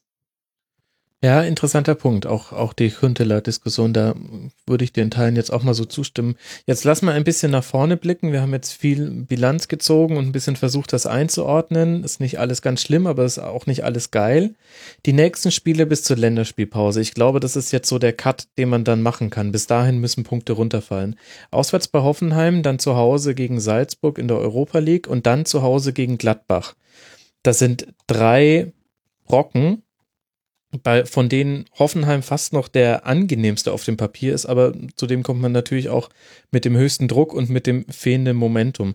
Was glaubst du denn, erwartet uns jetzt in diesen nächsten drei Spielen? Uff, das ist schwierig zu sagen. Also Schalke ist aktuell eine Wundertüte. Ne? Also die spielen gegen Netzart, machen. Nee, eigentlich nicht, weil es fallen immer keine Punkte unten raus. Egal wie oft man reingreift in der Bundesliga. Ist eigentlich keine Wundertüte. Ja, stimmt, hast auch wieder recht, ja. Ähm, ja, ich weiß nicht, ähm, die Spiele müssen gespielt werden dann müssen wir schauen. Also ähm, ich, ich kann jetzt nicht in die Glaskugel schauen und dann, was erwartet uns jetzt? Ähm, Schalke muss halt einfach, und das kann man so knallhart sagen, anfangen zu punkten. Die müssen Tore schießen, anfangen zu punkten, Fehler abstellen und dann wird das auch wieder. Glaubst du, dass wir eine Defensivbewegung sehen bei Schalke. Also ich würde jetzt zum Beispiel sagen, wenn ich bei Hoffenheim auflaufe, jetzt auswärts, dann würde ich vielleicht trotz dieser tollen Offensive oder gerade deswegen, weil die sind so schnell, dass die auch sehr gut umschalten können, würde ich sagen, nee, wir lassen jetzt mal die TSG einfach kommen. Wir versuchen uns mhm. den Ball zu erobern und dann muss es schnell gehen. Aber erstmal geht es darum, die hinteren beiden Viererketten stehen eng beieinander. Wir machen das Ding kompakt und dann sollen die erstmal versuchen, bei uns in den Strafraum zu kommen. Ich glaube, das wäre jetzt mhm also das ja. ist so die eine Variante, die Weinziel noch nicht probiert hat. Das wäre ein guter Ansatz. Ja, also erstmal hinten dicht machen und dann gucken. Typ Stevens gefällt das. Ja, die Null muss stehen. Mal gucken. Ich meine, es kann natürlich auch sein, dass man seine Identität spielt, das ist ja dann auch in Ordnung. Aber ich bin sehr gespannt, das ist ein, ein schwieriges, ein schwieriges Restprogramm. Jetzt haben wir lange über Schalke geredet und ganz wenig über den ersten FC Köln gesagt, der ja Tabellenzweiter ist nach vier Spieltagen. Das dürfen wir alle nicht vergessen. Auch der erste Gegentreffer für den FC. 8 zu 1 Tore erzielt. Klaas, du hast das äh, Glück, in dieser Stadt zu wohnen. Du kannst wahrscheinlich, äh, du nimmst es wahrscheinlich mit jeder Phase deines Körpers auf, ob du möchtest oder nicht. Ja, ich bin heute Morgen durch die Stadt gefahren und ähm, alle Leute hatten ein Lächeln auf dem Gesicht. Es wurde nicht gehupt im Verkehr. Freundlich wurden ältere Damen über die Straße geführt. Na, ja, das, ähm, das schafft nur der Fußball. Ist der Platte genau. hat immer recht. Nein, es ist wirklich äh, erstaunlich, wie ruhig die Kölner sind. Also ähm, da hat ja dieser Düsseldorfer und dieser Österreicher und dann noch dieser Präsident Spinner, die haben ja eine Ruhe in den Verein gebracht ähm, und eine Abgeklärtheit, ähm, das, das ist schon stark. Also es mhm. ist wirklich ähm, eine, eine, äh, eine Änderung irgendwie in dem, in dem ganzen Umgang. Also man weiß ja nie, wie lange das anhält. Ich glaube, der Kölner neigt trotzdem noch zur Euphorie und zum Größenwahn, aber es ist im Moment noch sehr gut versteckt. Man ist sehr glücklich damit. Ich glaube, die wenigsten haben damit gerechnet, dass der FC ähm, da in, in, auf Schalke gewinnt. Äh, aber die, die ich jetzt heute tatsächlich heute Morgen schon getroffen habe, mit denen ich über den FC gesprochen habe, alle ganz glücklich, alle ganz zufrieden. Mhm. Ich habe den Eindruck, das Pfund des ersten FC Köln, vor allem jetzt in der frühen Zeit dieser Saison, ist tatsächlich die Eingespieltheit. Die Mannschaft ja. wird ganz wenig rotiert und man hat im Grunde in der letzten Saison schon so gespielt, was man in in einer Vorschau gerne mal als Makel auslegt. Da haben wir auch drüber diskutiert, ich noch mit Tobias Escher. Ich habe noch gemeint, das ist die große Stärke des FC. Und ich finde, das hast du jetzt auch aus so einem Spiel auf Schalke gemerkt. Man hätte nach dem 0 zu 1 ja auch durchaus im Negativen eine Reaktion vom FC sehen können. Aber die haben sich darum überhaupt nicht gekümmert. Die wussten, nee, wir kommen schon zu unseren Chancen. Dass es dann natürlich gerade auch so schnell ging, das war dann ein glücklicher Zufall dieses Spielverlaufs, aber auch wenn der FC 30 Minuten lang diesem 0 zu 1 hinterhergelaufen wäre, hätte ich überhaupt nicht mit Unruhe gerechnet. Diese Mannschaft weiß ganz genau, was sie tun muss und was sie von den Mitspielern erwarten kann. Und ich hatte auch das Gefühl, dass sie halt sehr gut auf diese Abwehrreihe der Schalker eingestellt waren. Also, mhm. dass ein Modest ähm, beim 1-2 genau da steht, wo er steht und auch, dass ein Zoller dann da im Endeffekt steht. Ähm, klar kann man immer sagen, da muss ein Stürmer stehen, bla bla bla, aber heutzutage wird da ja auch viel vorher abgesprochen, ne? Und da wusste, hatte ich das Gefühl, die wussten schon genau, was sie machen. Also das mhm. war schon großer Vorteil. Und dann, ja, ich meine, das ist Modest. Ich glaube, in Hoffenheim reiben sie sich immer noch die Augen, dass der weiterhin so konstant äh, arbeitet. Gestern kam ja noch diese Statistik, dass er, seitdem er beim FC ist, jetzt bei mehr als 50 Prozent der FC-Tore beteiligt ist, also ganz, ganz wichtiger Spieler im FC-Spiel. Und dann kommt halt ein Zoller rein und trifft halt auch noch. Also beim FC läuft's halt sehr, sehr rund. Und ich glaube, ich bin da wirklich bei deiner These auch, dass es dem Verein hilft, dass man halt nicht so viele Spieler integrieren muss, ähm, sondern dass man halt äh, geguckt hat, wo haben wir noch Schwächen, da haben sie neue Leute geholt. Da war dann auch sehr früh klar, dass die Leute kommen. Das ist auch eine große Stärke von Schmatke, dass er immer sehr früh mit seinen mhm. ähm, Transfers fix ist, dass die Leute dann auch früh dabei sind, sich an das Spielsystem gewöhnen können und so weiter. Und das zahlt sich jetzt halt einfach aus. Ja, und dann eben auch die Spiele, die man nicht abgeben musste. Jonas Hector, ähm, Vertrag verlängert, Timo Horn ist geblieben. Ich glaub, Modest das waren zwei. ist geblieben, ist nicht nach ja, China genau, gegangen. richtig, genau. Das waren so die drei wichtigen Nicht-Transfers. Genau. Ja. ja ich glaube, die sehen halt auch alle, dass beim FC halt eine ein sehr gutes Arbeiten stattfindet, das auf allen Ebenen irgendwie äh, Ruhe herrscht und mhm. halt aber auch sich überlegt wird, wie können wir das angehen. Man hat ja auch so einen Prozess beim FC gesehen, äh, nach der ersten Aufstiegssaison sehr defensiv, ne, auf Null und so spielen. Letzte Saison wurde das ein bisschen besser, aber auch noch oft äh, kein guter Fußball. Äh, und ja, jetzt so langsam gehen halt dann, ähm, ja, die Saat geht langsam auf, glaube ich. Ich glaube, dass der, der Fußball vom FC in dieser Saison jetzt auch schon besser anzuschauen sein wird. Mhm. Ja, und der FC ist auf einem Status angelangt, in dem das eigene Selbstbewusstsein und Spielverständnis so groß ist, dass sich die Gegner ganz, ganz wenige Fehler erlauben dürfen. Ich finde, da war sehr sinnbildlich das Spiel gegen Freiburg. Freiburg macht dreimal einen individuellen Fehler und dreimal nutzt es der FC sofort aus, weil einfach da, da passt einfach alles zusammen und so war es ja letztlich jetzt gegen Schalke auch. Es war jetzt nicht so, dass der FC Schalke an die Wand gespielt hätte, aber in den entscheidenden Situationen, wo hinten drin die Zuordnung nicht gestimmt hat, sofort eine Großchance draus gemacht und dann haben sie auch derzeit das Glück, dass der Ball dann sofort reingeht. Und das hat, das hat Weinzel ja auch hinterher gesagt. Also die, mhm. die Kölner haben halt ein sehr starkes Umschaltspiel, ähm, sind torgefährlich, äh, wenn sie den Ball schnell vors gegnerische Tor bringen können. ja, das, äh, da sind ja die Kölner, äh, die Schalker dann halt auch im Prinzip reingelaufen. Und ich muss so ein bisschen an die äh, erste Saison der Augsburger in der Bundesliga mit Weinziel denken. Ähm, das 12, 13 war es, glaube ich, da ist doch, das sind doch die Augsburger auch so unglaublich schlecht gestartet irgendwie. Die ersten sechs Spiele nur zwei Unentschieden und dann Neun am allerletzten Punkte Spieltag. Zur Winterpause. Neun Punkte zur Winterpause. Genau, und dann erst am allerletzten Spieltag dann noch der Relegation entgangen. Also Hassan, ich glaube, es wird eine schwierige Saison für Schalke. Aber nee, nee, Hassan, ich möchte dir Mut machen. Denn was Weinz ja damals nämlich gemacht hat, und das finde ich, das fand ich damals schon hochinteressant. Augsburg Mhm. ist hochgekommen mit einem offensiven Fußball und Augsburg ist in die Saison gestartet mit der Maßgabe, die viele Aufsteiger haben, nämlich dass sie sagen, erstmal defensiv stehen und gucken, dass wir so zu unseren Punkten kommen. Und das hat überhaupt nicht funktioniert. Da kamen ein paar Faktoren rein, war auch manchmal ein bisschen Pech dabei, aber es ging überhaupt nicht. Und dann ist er in die Winterpause gegangen und hat gesagt, okay, wir stellen wieder komplett um. Wir gehen wieder zurück zu unserem offensiven Spielstil. Und die ganze, die ganze Winterpausenvorbereitung war daraufhin ausgelegt. Und so ist man dann aus der, in die Rückrunde reingegangen, hat noch ein bisschen so einen Überraschungseffekt gehabt bei den ersten Gegnern, dann Momentum aufgenommen. Das fand ich aber hochinteressant, denn das war eine mutige Entscheidung. Es war auch eine mutige Entscheidung damals von Stefan Reuter, Weinzel nicht zu entlassen, sondern an ihm festzuhalten.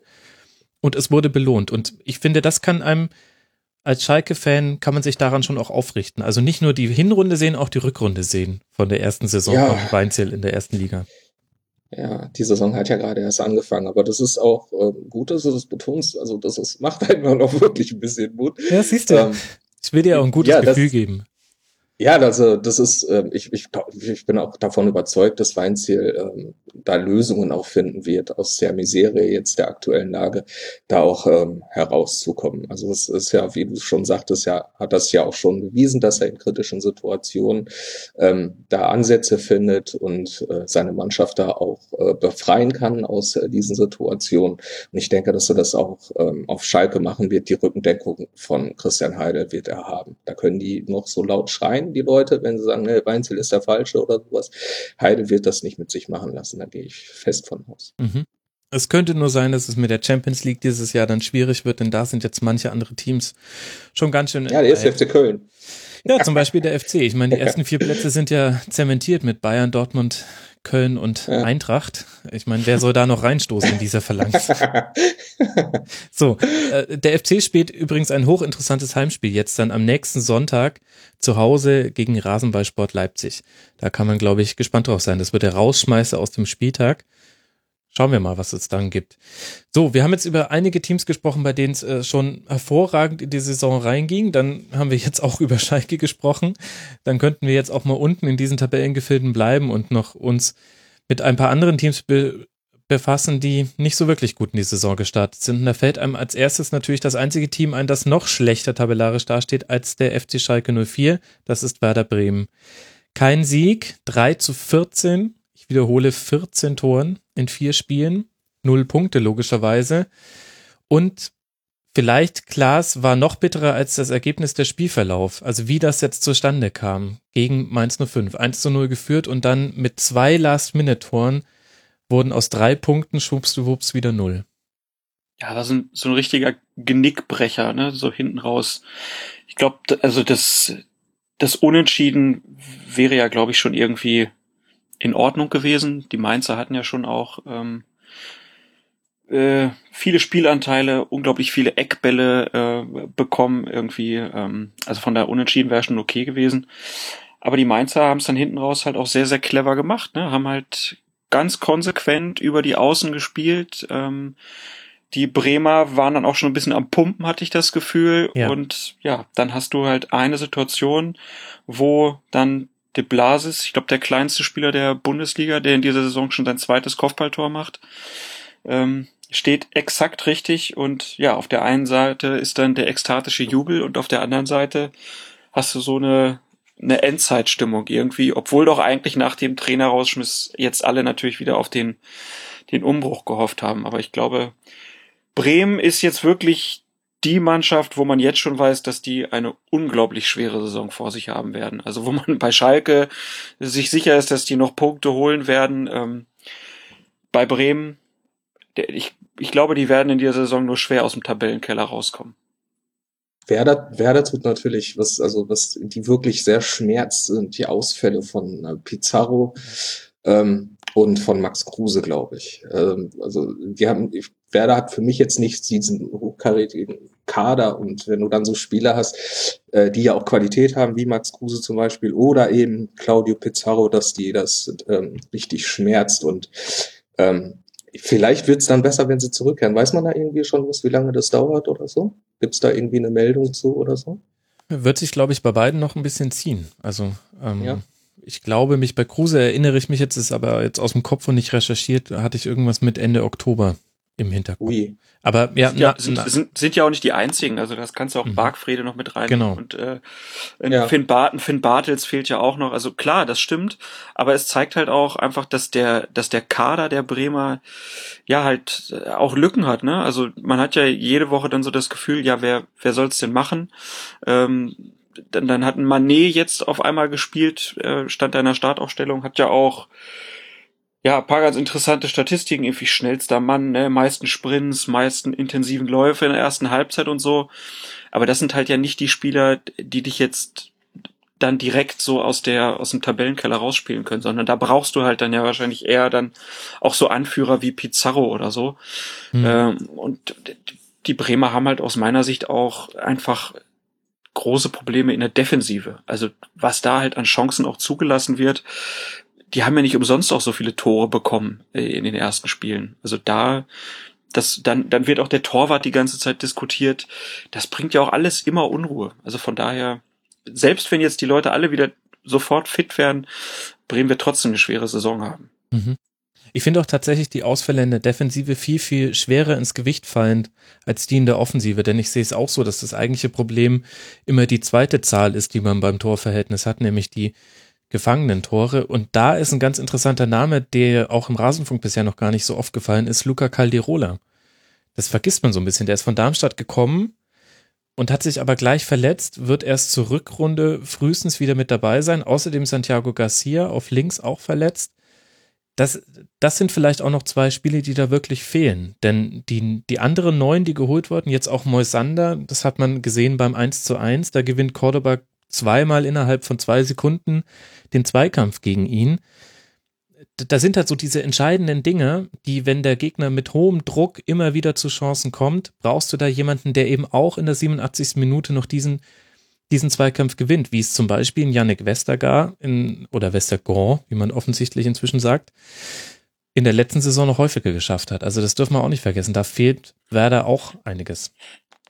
Ja, aber Westergaard hat's ja jetzt in, in Gladbach auch nicht so gut hingekriegt gestern. Aber ist auch egal. Moisander kommt halt auch direkt aus einer Verletzung, glaube ich. Ne? Also es ist halt auch, mhm. ist ja dann klar, dass du dann nicht äh, jedes Spiel über 90 Minuten schon topfit bist. Das, klar, ist, ist ein Riesenproblem. Aber hat sich auch irgendwo angekündigt. Also alle, die jetzt irgendwie geglaubt haben, ne, ne, ne nach dem tollen Faninitiative in der letzten Saison und es dann doch noch geschafft zu haben, in der Liga zu bleiben, dass das jetzt diese Saison, wie, wie Gnabry sagt, äh, im oberen äh, Tabellenmittelfeld ankommen kann. Das ist ja. Das hat Gnabry gesagt. Ich meine, nach seinem Wechsel hat er darauf gehofft, äh, dass man schon irgendwie um die Plätze sechs bis neun mitspielen kann. Um Gottes ja, äh, die Leute müssen halt doch nur mal den Rasenfunk hören. Da höre ich mir doch drei Folgen aus der letzten Saison an und dann weiß ich doch, nein, das wird nicht passieren. Oder wegen mir, meinetwegen nur die Saisonvorschau. Das kann ja wohl nicht wahr sein. Ja, ja gut. Und dann hast du halt auf der anderen Seite eine Mannschaft wie Mainz, ähm, die ja zwar auch die viel rotieren irgendwie, aber die, die komplette Struktur der Mannschaft ist ja, ist ja schon so ausgereift, dass alle wissen, was zu tun ist. Äh, ja. Und die dann die Bremer halt so lange bespielen und ähm, in einer gegnerischen Hälfte die Läufe durchziehen, bis dann halt die Chancen rausfallen. Und die haben halt da vorne auch in der, in der Offensive, ne, Cordoba spielt ja seit letzter Saison auf einem ganz anständigen Niveau, Muto war verletzt, kommt jetzt wieder, immer wieder als Einwechselspieler auch schon Tore gemacht. De Blasis trifft. Ähm, also die, die Sturmreihe schon mal stark und dann dahinter halt ein, ein Mali mit, mit großem Potenzial. Na, da kannst du halt auch mal ein Tor fangen. Also, ja. äh, oder zwei. Das, das ist dann halt der Unterschied zu Bremen. Beleg für deine These des gut eingespielten Mainzer Teams ist, wie viele Joker jetzt schon gestochen haben. Auch in dem Spiel war es wieder so, De Blasis wurde eingewechselt in der 64. Gerrit Holtmann wurde eingewechselt, der die Vorlage, die Flanke zum 2 zu 1 geschlagen hat und ähm, das ist in den vergangenen Spielen auch schon häufiger passiert. Tatsächlich glaube ich, das ist auch ein Effekt, den man da sieht. Dadurch, dass die Mannschaft insgesamt gut eingespielt ist und sich dann die Spieler von der Bank gegenseitig Druck machen, das führt natürlich auch zu einer Leistungskultur und der, der Druck, den Mainz als Mannschaft auf Werder Bremen ausgeübt hat in der zweiten Halbzeit, der wurde immer intensiver und du hast immer mehr auch körpersprachlich. Irgendwann hat Clemens Fritz öfter in die Hände geklatscht und gesagt, kommt jetzt, reißt euch zusammen, als er Zweikämpfe bestritten hat, weil du wirklich von Minute zu Minute hast du gesehen, wie dieser Druck angestiegen ist und selbst wenn die mit einem 1 zu 1 rausgegangen wären, die Bremer, dann hätten wir vermutlich hier an dieser Stelle gesagt, das war auch glücklich, denn das 1 zu 0 war eine Einzelaktion von Hajrovic, sehr schön, auch sehr toller Schuss. Aber so arg viel mehr gab es dann gar nicht. Die Bremer haben halt jetzt auch eine sehr schwierige Situation mit, mit dem Trainer, also dass man sich dann halt jetzt nach vier Spieltagen von Sknick getrennt hat, äh, oder nach drei Spieltagen, ähm, lässt ja dann auch viele Fragen offen, ne? zeigt ja, dass es halt einfach die falsche Entscheidung war, äh, dass man vielleicht doch auf Archin hätte hören sollen, dass man da schon früher einen neuen Trainer sucht, der Oder die Saisonvorbereitung sollen, macht. Der ja angeblich seinen Rücktritt sogar zweimal angeboten hat. Ne, kommt noch dazu, äh, dass man jetzt bei Nuri dann halt auch wieder sagt, naja, vielleicht läuft's ja, wenn er jetzt drei Spiele gewinnt, dann kriegt er auch wieder einen Vertrag. So, das sind da ist halt jetzt, da muss man jetzt halt auch mal zeigen, in welche Richtung soll das denn jetzt eigentlich gehen? Was für ein Fußball wollen wir denn spielen? Was das ist mit diesem Kader drin? Danke, ne? Und Klaas, dann, das ist genau der Punkt. Das habe ich mir immer gedacht. Was soll es denn ändern, wenn, selbst wenn Alexander Nuri jetzt drei Spiele gewinnt? Ist das dann der Grund, dass man dann sagt, okay, wir spielen jetzt Alexander Nuri Fußball, denn man weiß ja, welchen Fußball er spielen lassen will. Er kommt aus der eigenen Jugend. Also, ich finde das so ich finde das eigentlich total irre, dass man da sagt, naja, wenn er jetzt zwei, drei Spiele gewinnt, klar, dann ist er auf einmal unsere erste Option. Nein, die erste Option sollte doch möglichst losgelöst sein von solchen Einzelfänomenen, auch wenn es dann öffentlich besser verkaufbar ist. Aber genau das ist doch die Frage, die man sich stellen muss. Welchen Fußball wollen wir spielen? Was tun wir, um Gott verdammt nochmal unsere Defensivprobleme in den Griff zu bekommen? Denn wir sind einfach nicht mehr das Bremen von 2004, das mit einer nicht sattelfesten Abwehr einfach vorne drin trotzdem 18.000 Tore macht mit Miku und Ayrton. Das ist einfach Werder nicht mehr. Damals konnte man das kaschieren, damals wurde aber halt auch noch ein anderer Fußball gespielt. Heutzutage können die Mannschaften viel, viel besser verteidigen. Das heißt, es ist kein so großes Pfund mehr, eine, eine gute Offensive zu haben, wenn gleichzeitig deine eigene Defensive wackelt. Da kommst du ständig in Umschaltsituationen, die sehr, sehr gefährlich sind heutzutage im Fußball. Und deswegen finde ich das tatsächlich ein bisschen komisch, dass, äh, dass da überhaupt über die Möglichkeit eruiert wird, naja, vielleicht gewinnt er ja jetzt die nächsten zwei Spiele, dann bleibt natürlich der Nuri. Denke ich mir, ja, warum denn? Also finde ich schwierig. Finde ich tatsächlich schwierig. Von daher ist es vielleicht für die Bremer gar nicht schlecht, dass sie jetzt verloren haben. Dann suchen sie sich vielleicht mal einen anderen Trainer noch und machen sich diese Gedanken, die wir angestoßen haben. Und Nuri bleibt dann vor allen Dingen dafür in Erinnerung, dass er es geschafft hat, in seinem ersten Bundesligaspiel direkt mal auf die Tribüne geschickt zu werden. Ja, das stimmt, ja. Er war auch ein bisschen überdreht, hatte man den Eindruck. Ja, mal gucken, wel welchen Trainer Werder da aus dem Hut zaubert. Ich habe so ein bisschen den Eindruck, die gehen immer nur ihre Freundesliste bei Facebook durch. Und da sind halt die ganzen alten Bekannten drin. Da ist halt dann Thomas Schaaf, den hat man damals 2004 geedet. Gut, da gab's Facebook noch nicht. Aber naja, mal gucken sollen sie uns überzeugen. Werder spielt jetzt dann zu Hause gegen Wolfsburg. Das ist das Samstagabend Topspiel. Da kann man, glaube ich, gespannt drauf sein. Und Mainz spielt zu Hause gegen Leverkusen und steht ja in der Tabelle mit Platz sieben und sieben Punkten aus vier Spielen sehr gut da. Und damit lasst uns zum nächsten Spiel kommen, zur nächsten Mannschaft, bei der es nicht läuft. Und das ist der HSV, der Hamburger Sportverein. Bei Freiburg gespielt, 1 zu 0 verloren es gab ganz, ganz viele Stimmen, die gesagt haben, jetzt ist Bruno Labbadia weg. Tatsächlich geht man noch in das Spiel gegen Bayern mit ihm. Wobei ich dann die Frage stelle, was danach passiert. Ich bin sehr gespannt, wie sich das weiterentwickelt. Man hat äh, nicht so viel Rückendeckung von Dietmar Beiersdorfer in seinen Worten heraushören können für Bruno Labbadia. Aber jetzt wollen wir mal auf dieses Spiel in, in Freiburg gucken. Hassan, warum kriegt ja. der HSV aus dem guten Einzelspielern, die man hat, kein Produkt, was ich will es gar nicht mit Ästhetik anfangen, das wäre ein bisschen gemein. Aber äh, ich finde, der HSV spielt auch keine klare Linie in dieser Saison. Das hat man auch in Freiburg gesehen. Das war ja viele lange Bälle auf die Außen. Kannst du machen als Darmstadt mit Rausch und Heller kannst du das machen. Aber also hat mich überhaupt nicht überzeugt, dieses Spiel. Wie geht's dir? Ähm, ich habe es ähm, nicht gesehen, auch nicht in der Zusammenfassung, aber ich die Spiele davor schon Dann ist gesehen. es schwierig. Ähm, also ich, ich habe so den Eindruck, dass sie nicht eingespielt sind, also dass der, der Kader an sich nicht so homogen ist. Also was ich so ein bisschen am Rande mitbekommen habe in vielen Diskussionen ist, dass äh, sie alle diesen, ähm, wie heißt er, Halilovic, Alen Halilovic, glaube ich, ne? dass sie, ihn, dass sie ihn Genau, genau, dass sie, dass sie ihn fordern und sowas alles. Ähm, also ich, ich denke, Labadier hat da noch, noch nicht so richtig eine Mannschaft draus geformt. Also es ähm, so richtig das äh, Spielkonzept, äh, keine Ahnung, also es ist, ähm, es wirkt für mich wie so ein durchgewürfelter Haufen. Also es ist äh, ke- keine klare Linie. Ähm, Hm. Freiburg, ähm, die Spiele zuvor, als ich, äh, als ich die gesehen habe, ähm, die sind ja nur am Rennen. Also die laufen und fighten und kratzen und beißen. Allerdings haben die auch eine gute Spielkultur. Ne? Also äh, was Streich da gemacht hat, also Wahnsinn. Ähm, das gefällt mir wirklich sehr, sehr gut. Aber beim HSV ist es auch, ähm, wie ich das vorhin kurz angerissen hatte, beim VfL Wolfsburg das stimmt auch das Preis-Leistungs-Verhältnis nicht, so richtig. Und wenn der HSV das ähm, gegen Bayern, wovon auszugehen ist, richtig ähm, ja, vermasseln wird, ähm, dann kann ich mir nicht vorstellen, dass ähm, Dietmar Beiersdorfer weiter mit Bruno Labbadia halten wird. Ja, wo ich aber dann ehrlich gesagt die Gegenfrage stellen würde, was erwartet man sich Ja. vom Spiel gegen FC Bayern? Also ähm, ich glaube auch, ich könnte mir auch gut vorstellen, dass sollte der HSV zu Hause gegen Bayern verlieren, es wird wahrscheinlich um die Art und Weise gehen, wie man verliert. Aber naja, Mhm. ich, ich sehe es ehrlich gesagt ein bisschen kritisch. Andererseits muss man jetzt in der englischen Woche jetzt auch nicht unter der Woche seinen, seinen äh, Trainer rausschmeißen. Mal gucken, was da passiert. Es ist auch Gott sei Dank nicht meine Entscheidung. Klaas, du hast uns vorhin einen wunderbaren Vergleich gebracht, was die Sechser auf Schalke angeht. Jetzt bin ich sehr gespannt, was du mir über die Sechser auf Hamburg sagen kannst oder generell auf die Defensivabteilung. Ja gut, also wenn wir vorhin von der Uckermark gesprochen haben, dann ist man beim HSV bei der Sibirien. Verbindungssuche wahrscheinlich irgendwo in der Ostsee oder so.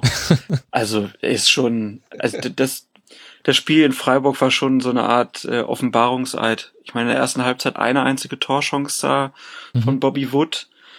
Äh, Kann natürlich auch reingehen aber, und, und vielleicht spielen sie dann anders, aber Na, gute halt. Ja, ne, hätte, hätte Fahrradkette, aber äh, die, so diese ganze Anlage, ne, also das ist an einem Dienstagabend, da fahren 2000 HSV-Fans die 750 Kilometer nach Mhm. Freiburg mit, ähm, und, und dann lieferst du da so ein, ja, ist es, ist es lustlos? Ich weiß es nicht, ob das vielleicht schon zu hart ist, aber es ist ein, ein wenig engagierter, ähm, wenig zielstrebiger Auftritt, den du ablieferst mit einer ganz, ganz schwachen Offensive und dann, dann dieses Tor, was dann halt auch noch fällt, ist auch so symptomatisch. Also kann man ja irgendwie streiten. Ich bin mir noch immer noch unsicher, ob es ein Torwartfehler war oder nicht. Können wir auch vielleicht gleich nochmal diskutieren. Auf jeden Fall, Adler hält ihn nicht, er kriegt ihn nicht zur Seite gelenkt. Ne? Diesen 30-Meter-Schuss von Griffo und Petersen, der ist keine Minute auf dem Platz und macht schon das, das 1-0. Das, das hat dann irgendwie auch gepasst. Ähm, und, und dann halt auch diese ganze, dieses, dieses Bayersdorfer Interview, was du ja auch schon angesprochen hast, in seiner ganzen Lethargie und äh, wenig, äh, ja, keine Fokussierung, was er jetzt sagen will irgendwie. Mhm.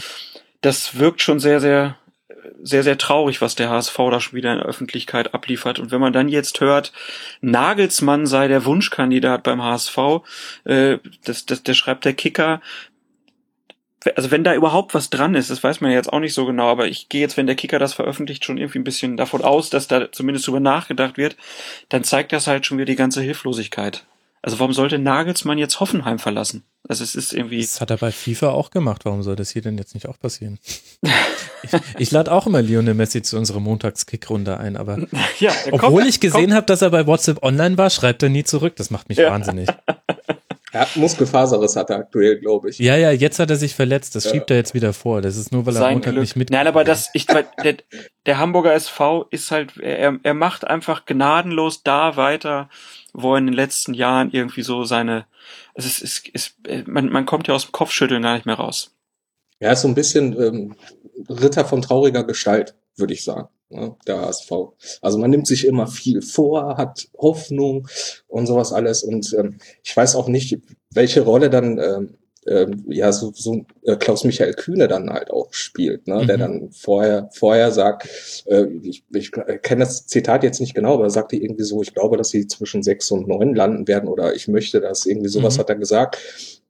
Ähm, da baut er dann natürlich auch wieder Druck auf, dann ist auch wieder Erwartungshaltung und sowas alles. Das ist schon ein ziemlich komisches Konstrukt beim HSV. Also es, ähm, es ist schon sch schwierig zu beurteilen, wo genau es, woran es genau liegt, weil ich, ich glaube, dass sie da einfach momentan viel zu viele Baustellen haben.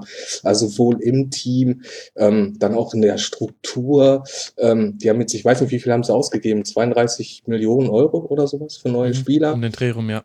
genau. Und ähm, es läuft trotzdem nicht beim HSV. Ähm, dann ist es, ähm, muss es woanders liegen. Also ich, ich kann mir da schwer einen Reim drauf bilden. Und es ist ja im, im Endeffekt ja auch nicht immer der Trainer schuld oder sowas. Also ich kann mir nicht vorstellen, dass Bruno Labbadia der Mannschaft keinen keinen Plan äh, mit mit äh, mit auf den Platz gibt. Ne? Also so, so eine Spielstruktur. Was wollen wir umsetzen und sowas alles. Ähm, vielleicht kriegen die Jungs das halt da einfach nicht gebacken. Ja, Mhm. vielleicht liegt's auch, vielleicht ist es, so kalt es auch klingen mag, einfach nur eine Qualitätsfrage. Ich meine, es sind viele kleine Mosaiksteinchen und es ist Genau. nicht so, dass man da eines austauscht und dann funktioniert alles andere. Aber was man, was man glaube ich schon festhalten kann und jetzt auch nicht nur auf diese Spielzeit bezogen ist, dass der HSV tendenziell ein Verein ist, der herummeandert. Und zwar sowohl öffentlich als auch in den Entscheidungen, die getroffen werden. Es fehlen da klare Statements gibt's zwar, aber die sind halt dann von einem irren Investor, also sorry, aber Platz sechs bis acht schau dir den Kader nochmal an, schau dir an, was sonst in der Bundesliga so rumläuft und äh, das ist mir egal, was Rainer Kallmund sagt. Ich sage dir nein. Also, sorry, wird einfach nicht Ja. klappen. Ähm, und das, das zieht sich jetzt durch die Spielzeiten, das ist jetzt auch in dieser Spielzeit. Mal man kann jetzt mal gucken, wie sich das weiterentwickelt. Und Freiburg ist Freiburg, die machen das, was man von ihnen erwartet. Kurz, um es gesagt zu haben, es hätte natürlich auch 0-0 werden können, aber auch dann hätten wir, glaube ich, den HSV nicht so wirklich in Schutz genommen. Das ist gerade nicht so wirklich, nicht so wirklich gut. Wir haben es ja auch schon im letzten Schwerpunkt der letzten Schlusskonferenz behandelt. Etwas schwieriger einzuordnen wird dann das nächste Spiel. Darmstadt gegen Hoffenheim. Ein 1 zu 1 mit einem Last-Minute-Ausgleich von Darmstadt, der mich im Tippspiel ganz böse nach hinten geworfen hat. Herzlichen Dank dafür. Danke für nichts. beide Mannschaften, beide Mannschaften schwierig einzuordnen. Hoffenheim, ich habe es vorhin schon mal erwähnt, vier Unentschieden aus den ersten vier Spielen, damit Platz 11. Darmstadt jetzt ein Unentschieden und ein Sieg. Beide in der letzten Sekunde erzielt, zum einen gegen die Eintracht und jetzt eben gegen Hoffenheim mit vier Punkten auf Platz 14. Klaas, wo siehst du die beiden Vereine? Lass uns mal bei Darmstadt anfangen. Was ist dir da so aufgefallen jetzt bei dem Saisonstart bisher? Ja, ich glaube, man muss bei den Darmstädtern halt, ich habe jetzt eben noch mal kurz geguckt gehabt, jetzt 15 Zugänge, 19 Abgänge, äh, damit weit vor allen anderen Vereinen. Ähm, das ist halt, das ist ein, so ein Umbruch, den muss so ein Verein auch erstmal wieder verkraften. Äh, dein Top-Torjäger ist äh, weggegangen, dein Trainer ist weggegangen, dein Torwart ist weggegangen. Hm. Ähm, von da, also sehr schwierige Situation für einen Verein, der eh halt finanziell ja in, einem, in einer untersten ähm, Kategorie anzusiedeln ist. Äh, da war klar, dass die halt, ja, äh, wahrscheinlich halt auch was mit dem Abstieg zu tun haben können und jetzt mit vier Punkten aus den ersten vier Spielen, ich denke, das ist ein, ist ein ordentlicher Start. Man, man sieht, dass die halt aus einer ganz starken Defensive heraus spielen wollen, was ja gegen äh, Dortmund schon in die Hose gegangen ist. Äh, und man sieht aber auch, dass die Mannschaft halt weiter von ihrer Moral lebt, von ihrer Geschlossenheit, dass halt selbst so Ausfälle wie Ro- Rosenthal, äh, Zulu, Mhm. ähm, Niemeyer, die können halt trotzdem noch kompensiert werden.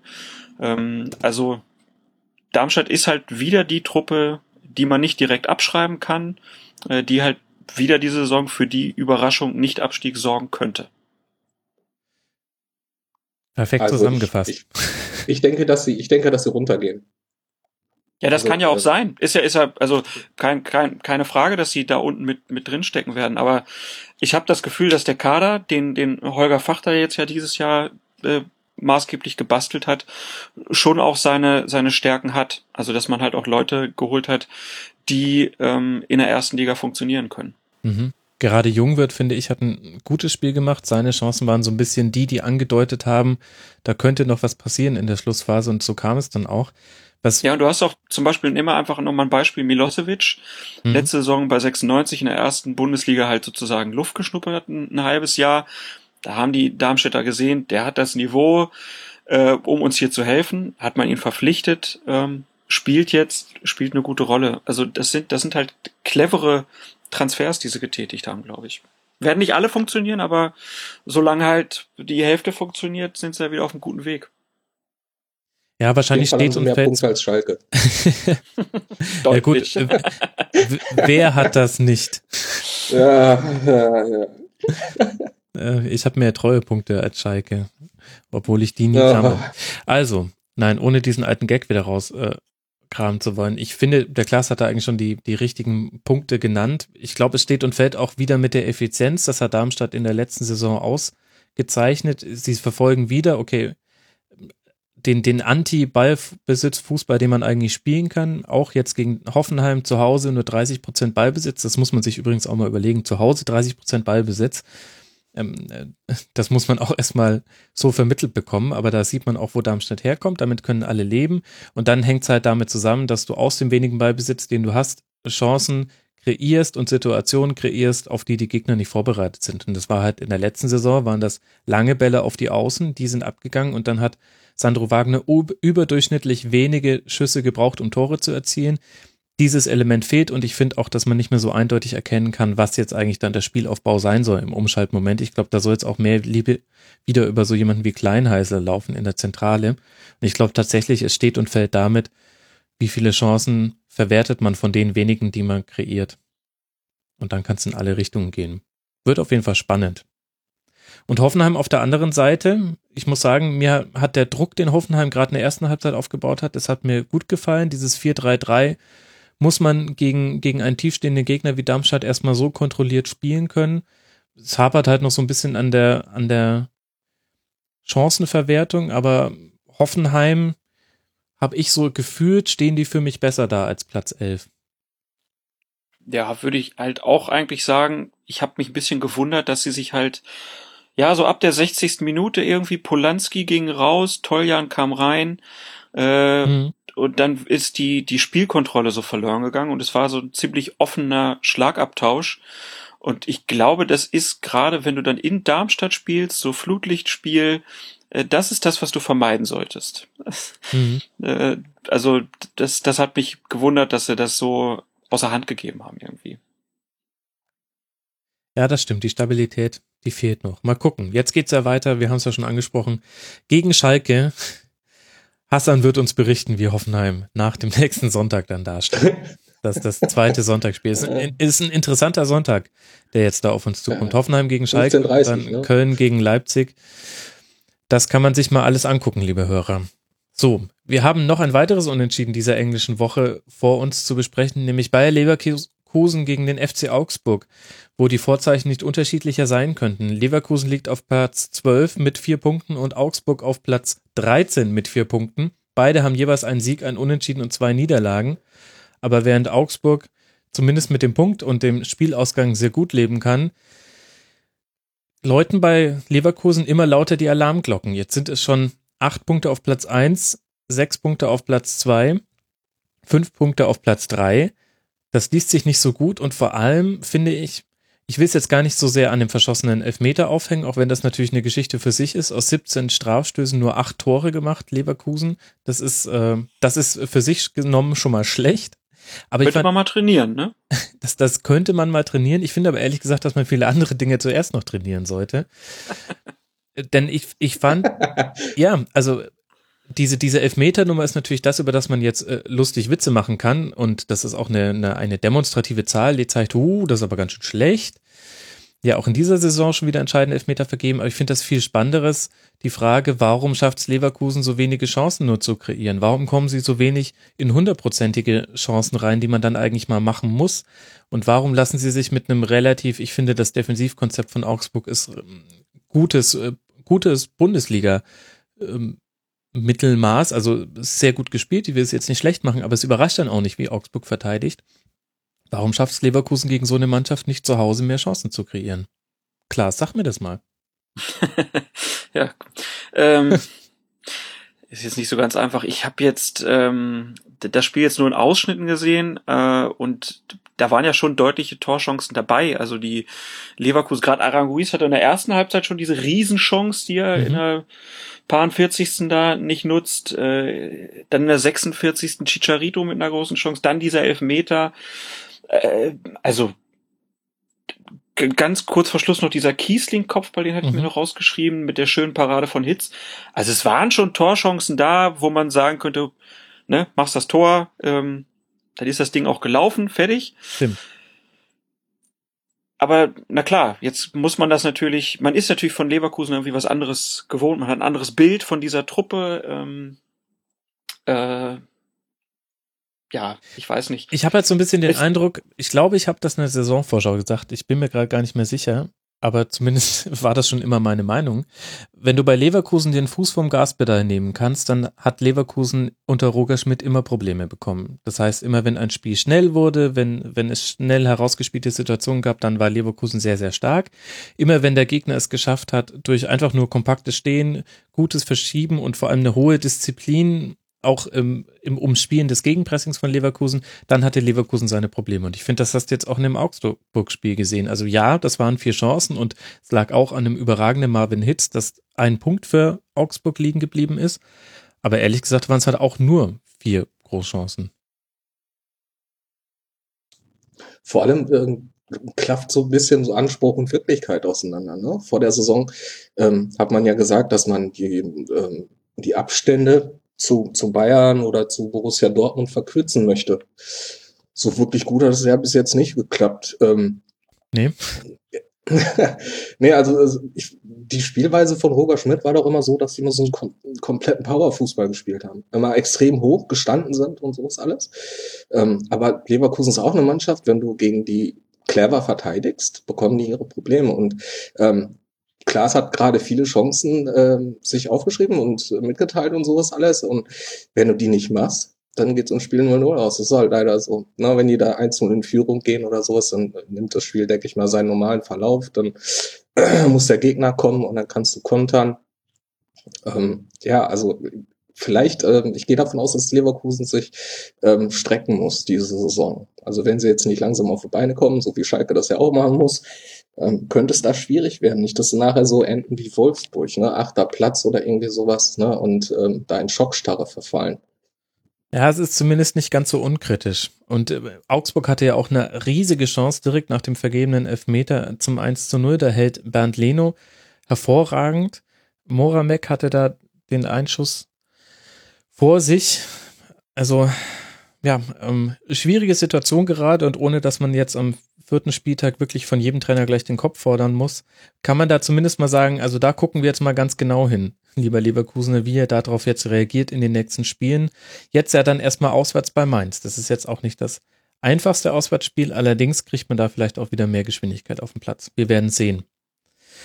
Also ich sehe bei den, bei den Leverkusenern weiterhin unglaublich großes Potenzial und ähm, wie sagt man immer so, das PS auf die Straße bringen. Äh, ich glaube, sie werden es wieder hinkriegen. Weil sie haben halt in der letzten Saison, die Rückrunde war ja halt überragend, ähm, dass das dann nicht so nahtlos weitergeht. Guckst dir die Spiele an, verlierst halt gegen, gegen Gladbach auswärts, Frankfurt auswärts, schlägst den HSV und spielst gegen Augsburg unentschieden. Klar, wenn du jetzt Meister werden willst, musst du mehr gewinnen, aber ansonsten ist, ist das Kind ja noch nicht in den Brunnen gefallen. Nee, es ist nicht, aber es wird auch ähm, jetzt kein unbestelltes Feld, was da jetzt noch wartet auf Leverkusen. Auswärts bei Mainz, dann auswärts bei Monaco und dann zu Hause gegen Dortmund. Und bisher war Leverkusen ja immer so ein bisschen das Kryptonit für Dortmund. Wir erinnern uns, unter anderem in der letzten Saison hat Dortmund zwar 1 zu 0 gewonnen, das war dann die Roger Schmidt ähm, ähm, sich beim Schiedsrichter, nee, auf die Tribüne zu gehen, äh, wegen des äh, schnell ausgeführten Freistoßes. Ähm, aber das war eben auch nur ein 1 zu 0 und da hätte Leverkusen sehr gut auch wieder Punkte holen können. Ich bin sehr gespannt, wie wir Anfang Oktober über Leverkusen reden. Da winkt auch so ein bisschen ein Schwerpunkt am Horizont. Mal gucken. Ich gucke mir das mal noch einen Spieltag an, glaube ich. Ansonsten kommt Rudi Völler mit hochroter Birne in Rekordgeschwindigkeit von der Tribüne unten auf dem Rasen. Wenn das nicht klappt. Kann er ja sehr gut. Ja, kann er gut, aber man, man hört erstaunlich wenig von ihm. Vielleicht ähm, hat er sich da Sommerpausenvorsätze gemacht, die er mal halten kann. Mal gucken, aber ich will es nicht. Ne, er ist ruhig, seitdem äh, Schmidt auf die äh, Tribüne geschickt wurde und das Spiel fast abgebrochen wurde. Seitdem hat sich äh, Völler sehr ruhig verhalten. Genau, bin ich auch. Das ist ja auch erstaunlich. Und das gibt einem ja auch Mut, auch für sich selbst. Liebe Leute da draußen, ihr könnt alles erreichen, ihr müsst es euch nur fest genug vornehmen. selbst wenn es noch so unglaubwürdig sich und verrückt sich anhört. Ein das, toller amerikanischer Hollywood-Moment. Super. ja, total. Ähm, ich möchte halt auch bei iTunes endlich mal unter Motivational Podcast gerankt werden. Sehr schön. In diesem Sinne könnte ich dann eigentlich auch mal Nico Kovac einladen und er könnte uns erklären, was er denn mit der Eintracht aus Frankfurt angestellt hat, dass man jetzt nach vier Spieltagen auf Platz vier steht. Nur eine Niederlage die war tatsächlich sehr unglücklich. Ich habe es schon angesprochen, auswärts bei Darmstadt in letzter Minute. Und ansonsten alles gewonnen. Und auch dieses Spiel jetzt auswärts bei Ingolstadt mit 2 zu 0 gewonnen. Hassan, was muss, was, was muss denn Schalke machen, was Eintracht gerade richtig macht? Ja, Tor schießen, effektiv sein zum Beispiel. Ne? Also Schalke holt sich ja keine, nicht so viele Chancen heraus und wenn, äh, wenn sie welche haben, dann verballern sie meistens. Ähm, aber Eintracht macht das wirklich gut unter Kovac. Ne? Also es scheint so zu sein, ähm, dass sie das ähm, in der letzten Saison, so die, wo das noch so knapp war, dass sie dich da jetzt gut eingespielt haben. Ne? Und ähm, sie haben, analysieren den, äh, den Gegner sehr knallhart. Also es ist schon wirklich sehr gut zu beobachten. Und ich habe äh, auch so ein bisschen das Gefühl, also auch von mir selber, muss ich auch zugestehen, dass ich Niko Kovac so ein bisschen unterschätzt habe. Wie seht ihr das? Mm, ich habe ihn nicht unterschätzt. Ich war mir bloß nicht sicher, was für eine Art von Trainer er ist, weil ich einfach die vorherigen Trainerstationen nicht im Blick hatte und die letzte Saison für mich kein Muster war. Also da hat man quasi gesehen, dass er es kann zu motivieren und dass er es quasi schafft, über die mentale Schiene eine Mannschaft über ihre Leistungs, bisher gezeigten Leistungen hinausgehen zu lassen. Und das habe ich, glaube ich, auch in der Saisonvorschau gesagt. Jetzt bin ich mal gespannt, welchen Fußball er eigentlich spielen lassen will, wenn er nicht kommt und erstmal ein, ein brennendes Haus zum Löschen bringen muss. Ähm, und ich finde, also mir gefällt das ganz gut. Ich fand, ich es schon sehr, sehr interessant, dass alle Transfers aus einem Guss waren. Das, äh, das war für mich schon ein gutes Zeichen, denn das, das suggeriert, dass es ein, ein Konzept gibt, was dahinter steht. Und das Konzept kann immer noch scheitern. Dürfte mich nicht falsch verstehen. Das für sich ist jetzt noch nicht kein Erfolg, aber es kann halt auch funktionieren. Und ich mag das und ich finde, dass im Fußball überdurchschnittlich oft belohnt wird, wenn man ein Konzept hat. Und derzeit ist es bei der Eintracht auch so. Und wenn, wenn dann halt noch eine Stärke bei Standards mit dazu kommt gegen Ingolstadt, deren Merkmal das in der letzten Saison war, dann ist das halt dann macht es das dann natürlich auch einfach. Also in der 46. Minute, also Nachspielzeit der ersten Halbzeit, vollkommen frei bei einem Eckball das 1 zu 0 zu machen, das hilft dir dann auch, vor allem wenn du in der 50. Minute nach einem, nach einem Freistoß, der nur nach außen geklärt wird, halt den Monsterschuss schlechthin auspackst und dann führst du 2-0 und dann bringen sie es aber halt auch wirklich ganz gut nach Hause. Also Ingolstadt hatte noch ein paar Chancen, aber bei Ingolstadt auf der anderen Seite finde ich eben fehlt halt einfach der Knipser vorne drin. Also und das konnte man in der letzten Saison schon sehen. Das ist, finde ich, ein Problem. Ja, alle totgeredet, sehr gut. ja, kann man nicht viel zu sagen. Also ich glaube, die, die Frankfurter haben halt, äh, ne, wir haben es jetzt schon, glaube ich, zwei, dreimal gesagt, ne, erstmal die Stabilität hinten finden, nicht so viele Torchancen zulassen, das ist schon mal so die halbe Miete und dann beide Tore fallen ja im Endeffekt aus Standardsituationen nach Eckbällen, das heißt, da ist auch mal ein bisschen, bisschen Glück dabei. Ähm, Frankfurt hatte in der ersten Halbzeit auch gerade in der gegnerischen Hälfte unglaublich viele Fehlpässe. Ähm, also das war ja auch nicht so besonders schön anzugucken, aber immer sobald es dann irgendwie in Konterangriffe ging, hat man dann schon gesehen, dass die Frankfurter da auch eine gewisse Qualität haben. Gerade Fabian scheint ja wieder, äh, scheint ja angekommen zu sein irgendwie in Frankfurt. Ja. Hat mir da sehr gut gefallen. Ähm, ja, und das sind ja dann auch mal so Faktoren hier, Selbstbewusstsein und ähm, dass man halt auch ne, so ein bisschen Struktur drin hat aus der letzten Saison erarbeitet von Kovac, jetzt in der Sommerpause weiter dran gearbeitet. Ne? Torwart Radetzky funktioniert weiter ziemlich gut. Ähm, ja, das sind dann halt die großen Vorteile. Und, und bei Ingolstadt, ähm, klar, das, äh, du hast es gesagt, das hat sich letzte Saison so ein bisschen angekündigt so den Knipser, ne, der halt seine zehn Tore die Saison macht oder noch mehr, ähm, der fehlt halt. Und das heißt halt auch, da fehlt so ein bisschen die Gefahr. Das heißt, es macht es den Gegner noch ein bisschen einfacher, die Mannschaft auszurechnen. Mhm. Und ja, ich meine, ist auch, auch mit dem Trainerwechsel, Kauczynski versucht es ja, glaube ich, also habe ich das Gefühl, nicht mehr ganz so wild, wie es Hinterseher gemacht hat, ne? Schon sehr ähnlich noch, aber. Hasenhüttel. Äh, Entschuldigung. Als Hasenhüttel. Und äh, ja, also äh, muss man vielleicht auch noch ein bisschen Zeit geben. Ähm, ja, aber die Frankfurter jetzt zu hoch loben sollte man sie auch nicht. Ich glaube, Platz vier äh, ist, wie sagt man immer so schön, eine Momentaufnahme. Ja, oh, wunderbar. Ja, das ja definitiv, weil es geht ja schon mit dem nächsten Spieltag dann weiter und dann spielt die Eintracht zu Hause gegen Hertha. Und Ingolstadt spielt auswärts bei Gladbach, was uns auch zum letzten Spiel bringt dieses Spieltags, das wir noch nicht besprochen haben. Und zwar Raber Leipzig gegen Borussia Mönchengladbach 1 zu 1. Leipzig gelingt, äh, nein, Entschuldigung. Leipzig gewinnt, gelingt die frühe Führung und Gladbach gelingt der späte Ausgleich. Und am Ende haben wir Leipzig auf Platz 6, Gladbach Gladbach auf Platz 8.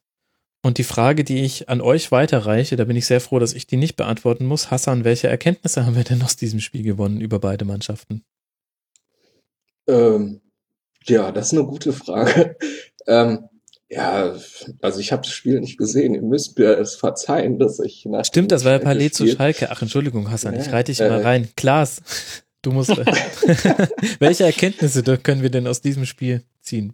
Ich würde an der Stelle einfach ganz einfach äh, André Schubert, Trainer von Borussia Mönchengladbach, zitieren wollen. Der hat nämlich gesagt, unglaublich viele lange Bälle, unglaublich viele zweite Bälle. Es ging immer hin und her, wenig Ballstaffetten. Das ist nicht mein Fußball. Ich finde, das beschreibt es ganz gut, was die Gladbacher so gemacht haben. Ähm, und die Leipziger haben da dieses frühe Tor geschossen, äh, haben so ein bisschen versucht, das zu verwalten hatte so ein bisschen das Gefühl, dass sie da so ein bisschen in den Zweitligamodus ver verfallen sind. So nach dem Motto, na, wir verwalten das jetzt und dann hinten raus werden wir schon noch unsere Chancen äh, kriegen. Ähm, ja, und die Rechnung ist jetzt nicht aufgegangen. Also bisschen, bisschen Lehrgeld bezahlt.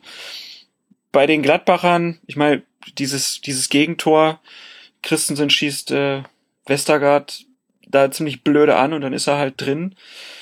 Das spricht so ein bisschen, ist ein bisschen symptomatisch dafür, dass da so ein bisschen noch die, die Absprache irgendwie fehlt. Also, ich weiß nicht, nee, jetzt mal diese drei Strobel, Christensen, Westergaard, die tauschen ja irgendwie von Spiel zu Spiel immer ihre Position. Jeder versucht es mal im defensiven Mittelfeld oder in der Verteidigung.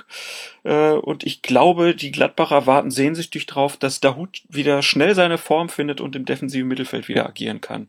Mhm. Also Dahut aus der letzten Saison, der eine Struktur ins Spiel bringt, ähm, ich sag mal, auf eine Julian Weigel-Art irgendwie, der fehlt einfach. Gladbach maßgeblich.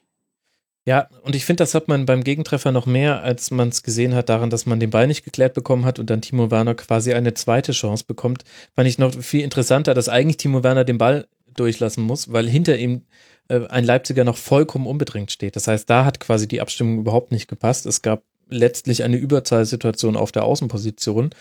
Da, da stand Strobel nicht da, wo er hätte sein sollen. Das fand ich fast noch ein bisschen bezeichnender, denn dass Timo Werner nochmal die Chance bekommt, das war so ein bisschen, ja, Zufall, Pech. Aber dass eigentlich schon vorher es eine hundertprozentige hätte geben müssen, wenn Timo Werner die richtige Entscheidung getroffen hätte, nämlich nicht zum Ball zu gehen. Und das meine ich auch mit Hinblick darauf, dass er es 1 zu 0 gemacht hat. ist mir vollkommen egal, er hätte ihn durchlassen müssen. Hinten stand derjenige, der die 100% Chance hatte. Er hatte die 80% Chance. Ja, und aber auf der anderen Seite muss man sagen, wenn man mit einem Torschuss dann mit einem 1 zu 1 aus dem Spiel rausgeht, dann kann man sagen, äh, gelungenes Schubiläum, wie ich gehört habe, denn André Schubert ist jetzt genau ein Jahr bei Borussia Mönchengladbach. Herzlichen Glückwunsch dazu. Ich hatte so ein bisschen den Eindruck, Gladbach hat auch wieder das gebracht, was man von Gladbach erwartet hat, nämlich das Auswärtsgesicht. Also ehrlich gesagt finde ich, da sehe ich noch keine großen Unterschiede zur letzten Saison, wo es auswärts wirklich nicht so prall war bei Gladbach. Und auch in dem Spiel wieder nur drei Schüsse insgesamt erzielt in, in 90 Minuten, einer davon nur aufs Tor. Es hingen Spieler teilweise wahnsinnig lang in der Luft, wenn Stindl nicht ein, ein, ein Pass, bei dem du wahrscheinlich Tränen in den Augen bekommst als Hannover 96-Fan, Klaas. Ein ich freue mich natürlich ja, ja, vor allem, weil es auch keine Sache ist, die euch jetzt fehlt manchmal. Ähm, also, wenn nicht, wenn ich Stindl so zwei, drei Pässe rausholt, mit denen er fünf Spieler aus dem Spiel nimmt und dadurch äh, Chancen kreiert, dann, dann kommt bei Gladbach gar nichts zustande. Da hing Hassar hing in der Luft, die, die Außen wurden komplett dicht gemacht, ganz, ganz wenig Ballbesitz im Angriffsdrittel. Man ist eigentlich nie in den 16er reingekommen. Hm.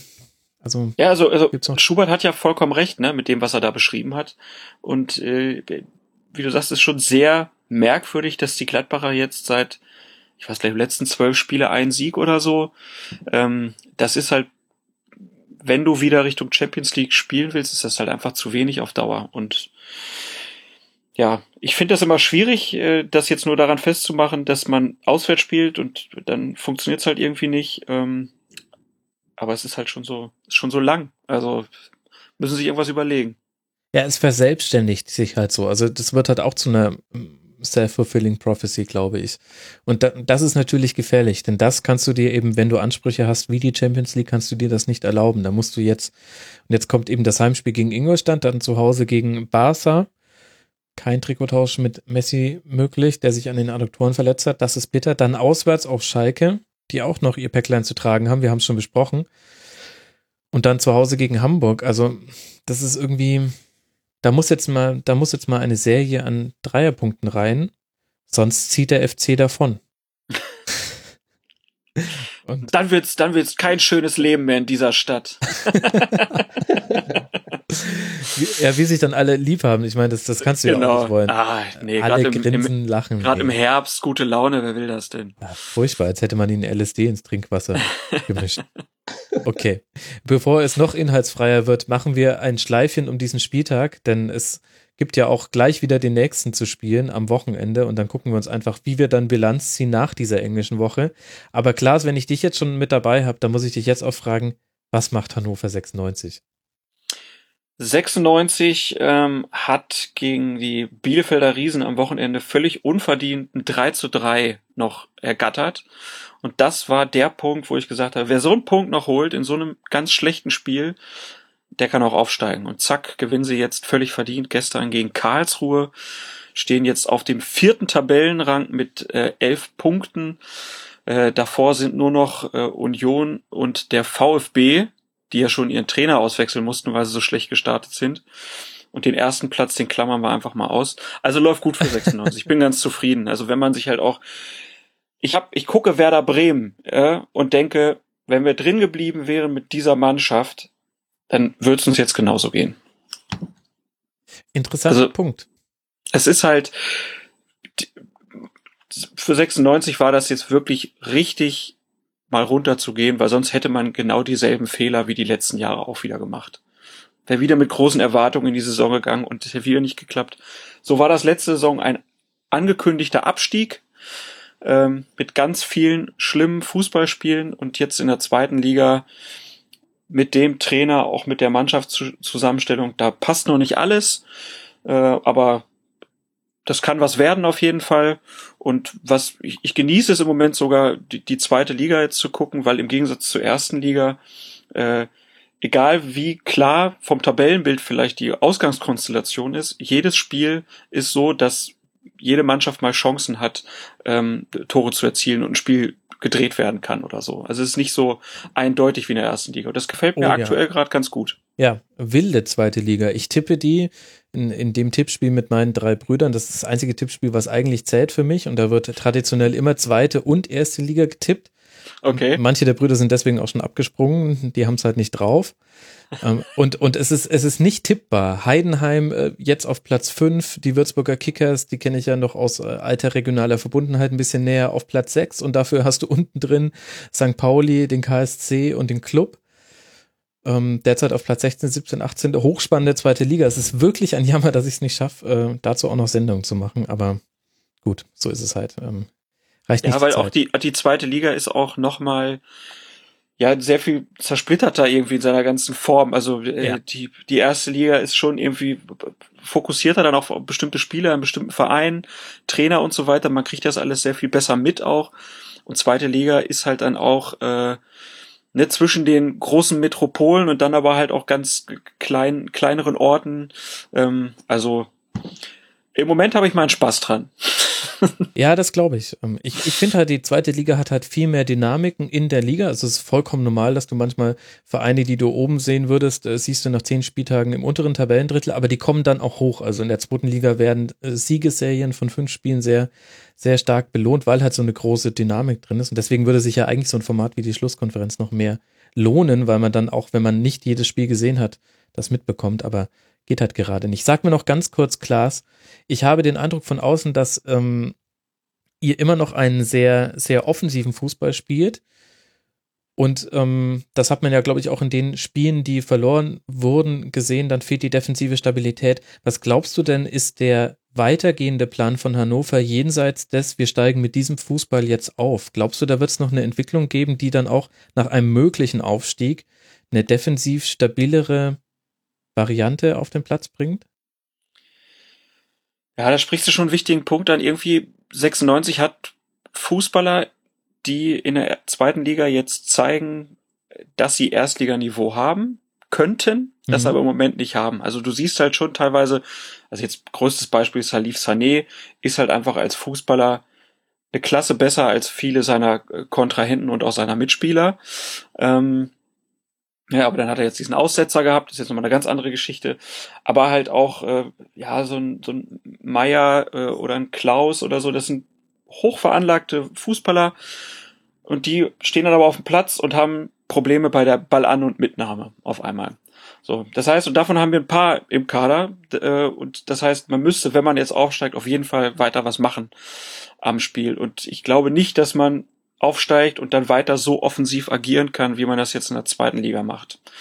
Also das würde auf jeden Fall spannend werden, wenn 96 denn den, den Aufstieg schaffen würde. Ähm, und ich bin gespannt. Wir haben weiterhin große Probleme auf den Außenbahnen aus äh, meiner Sicht. Äh, die trägt 96 ja seit Jahren mit sich rum.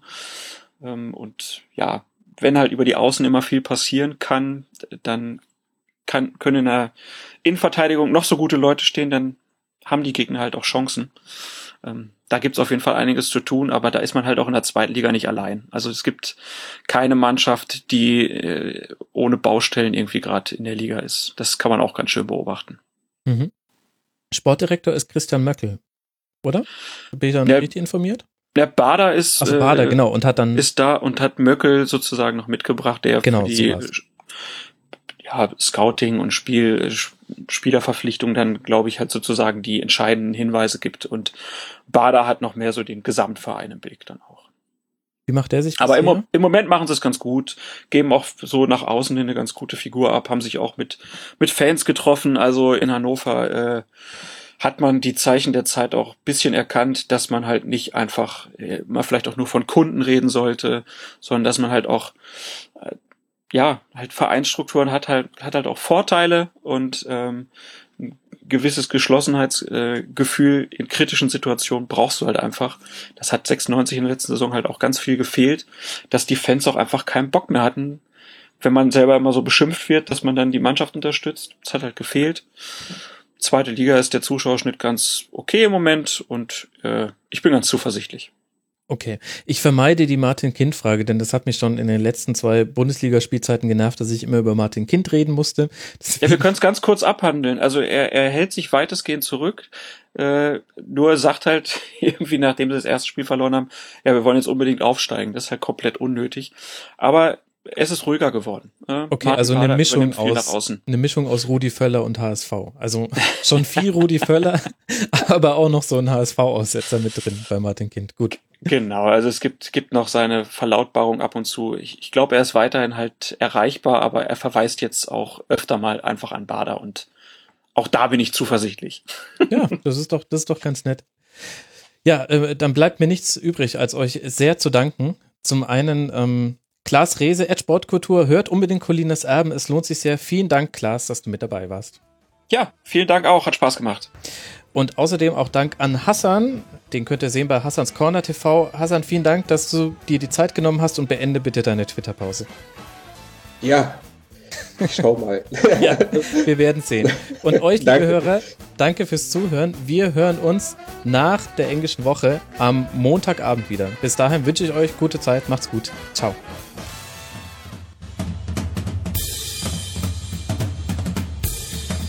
Das war die Rasenfunk-Schlusskonferenz. Wir gehen nun zurück in die angeschlossenen Funkhäuser.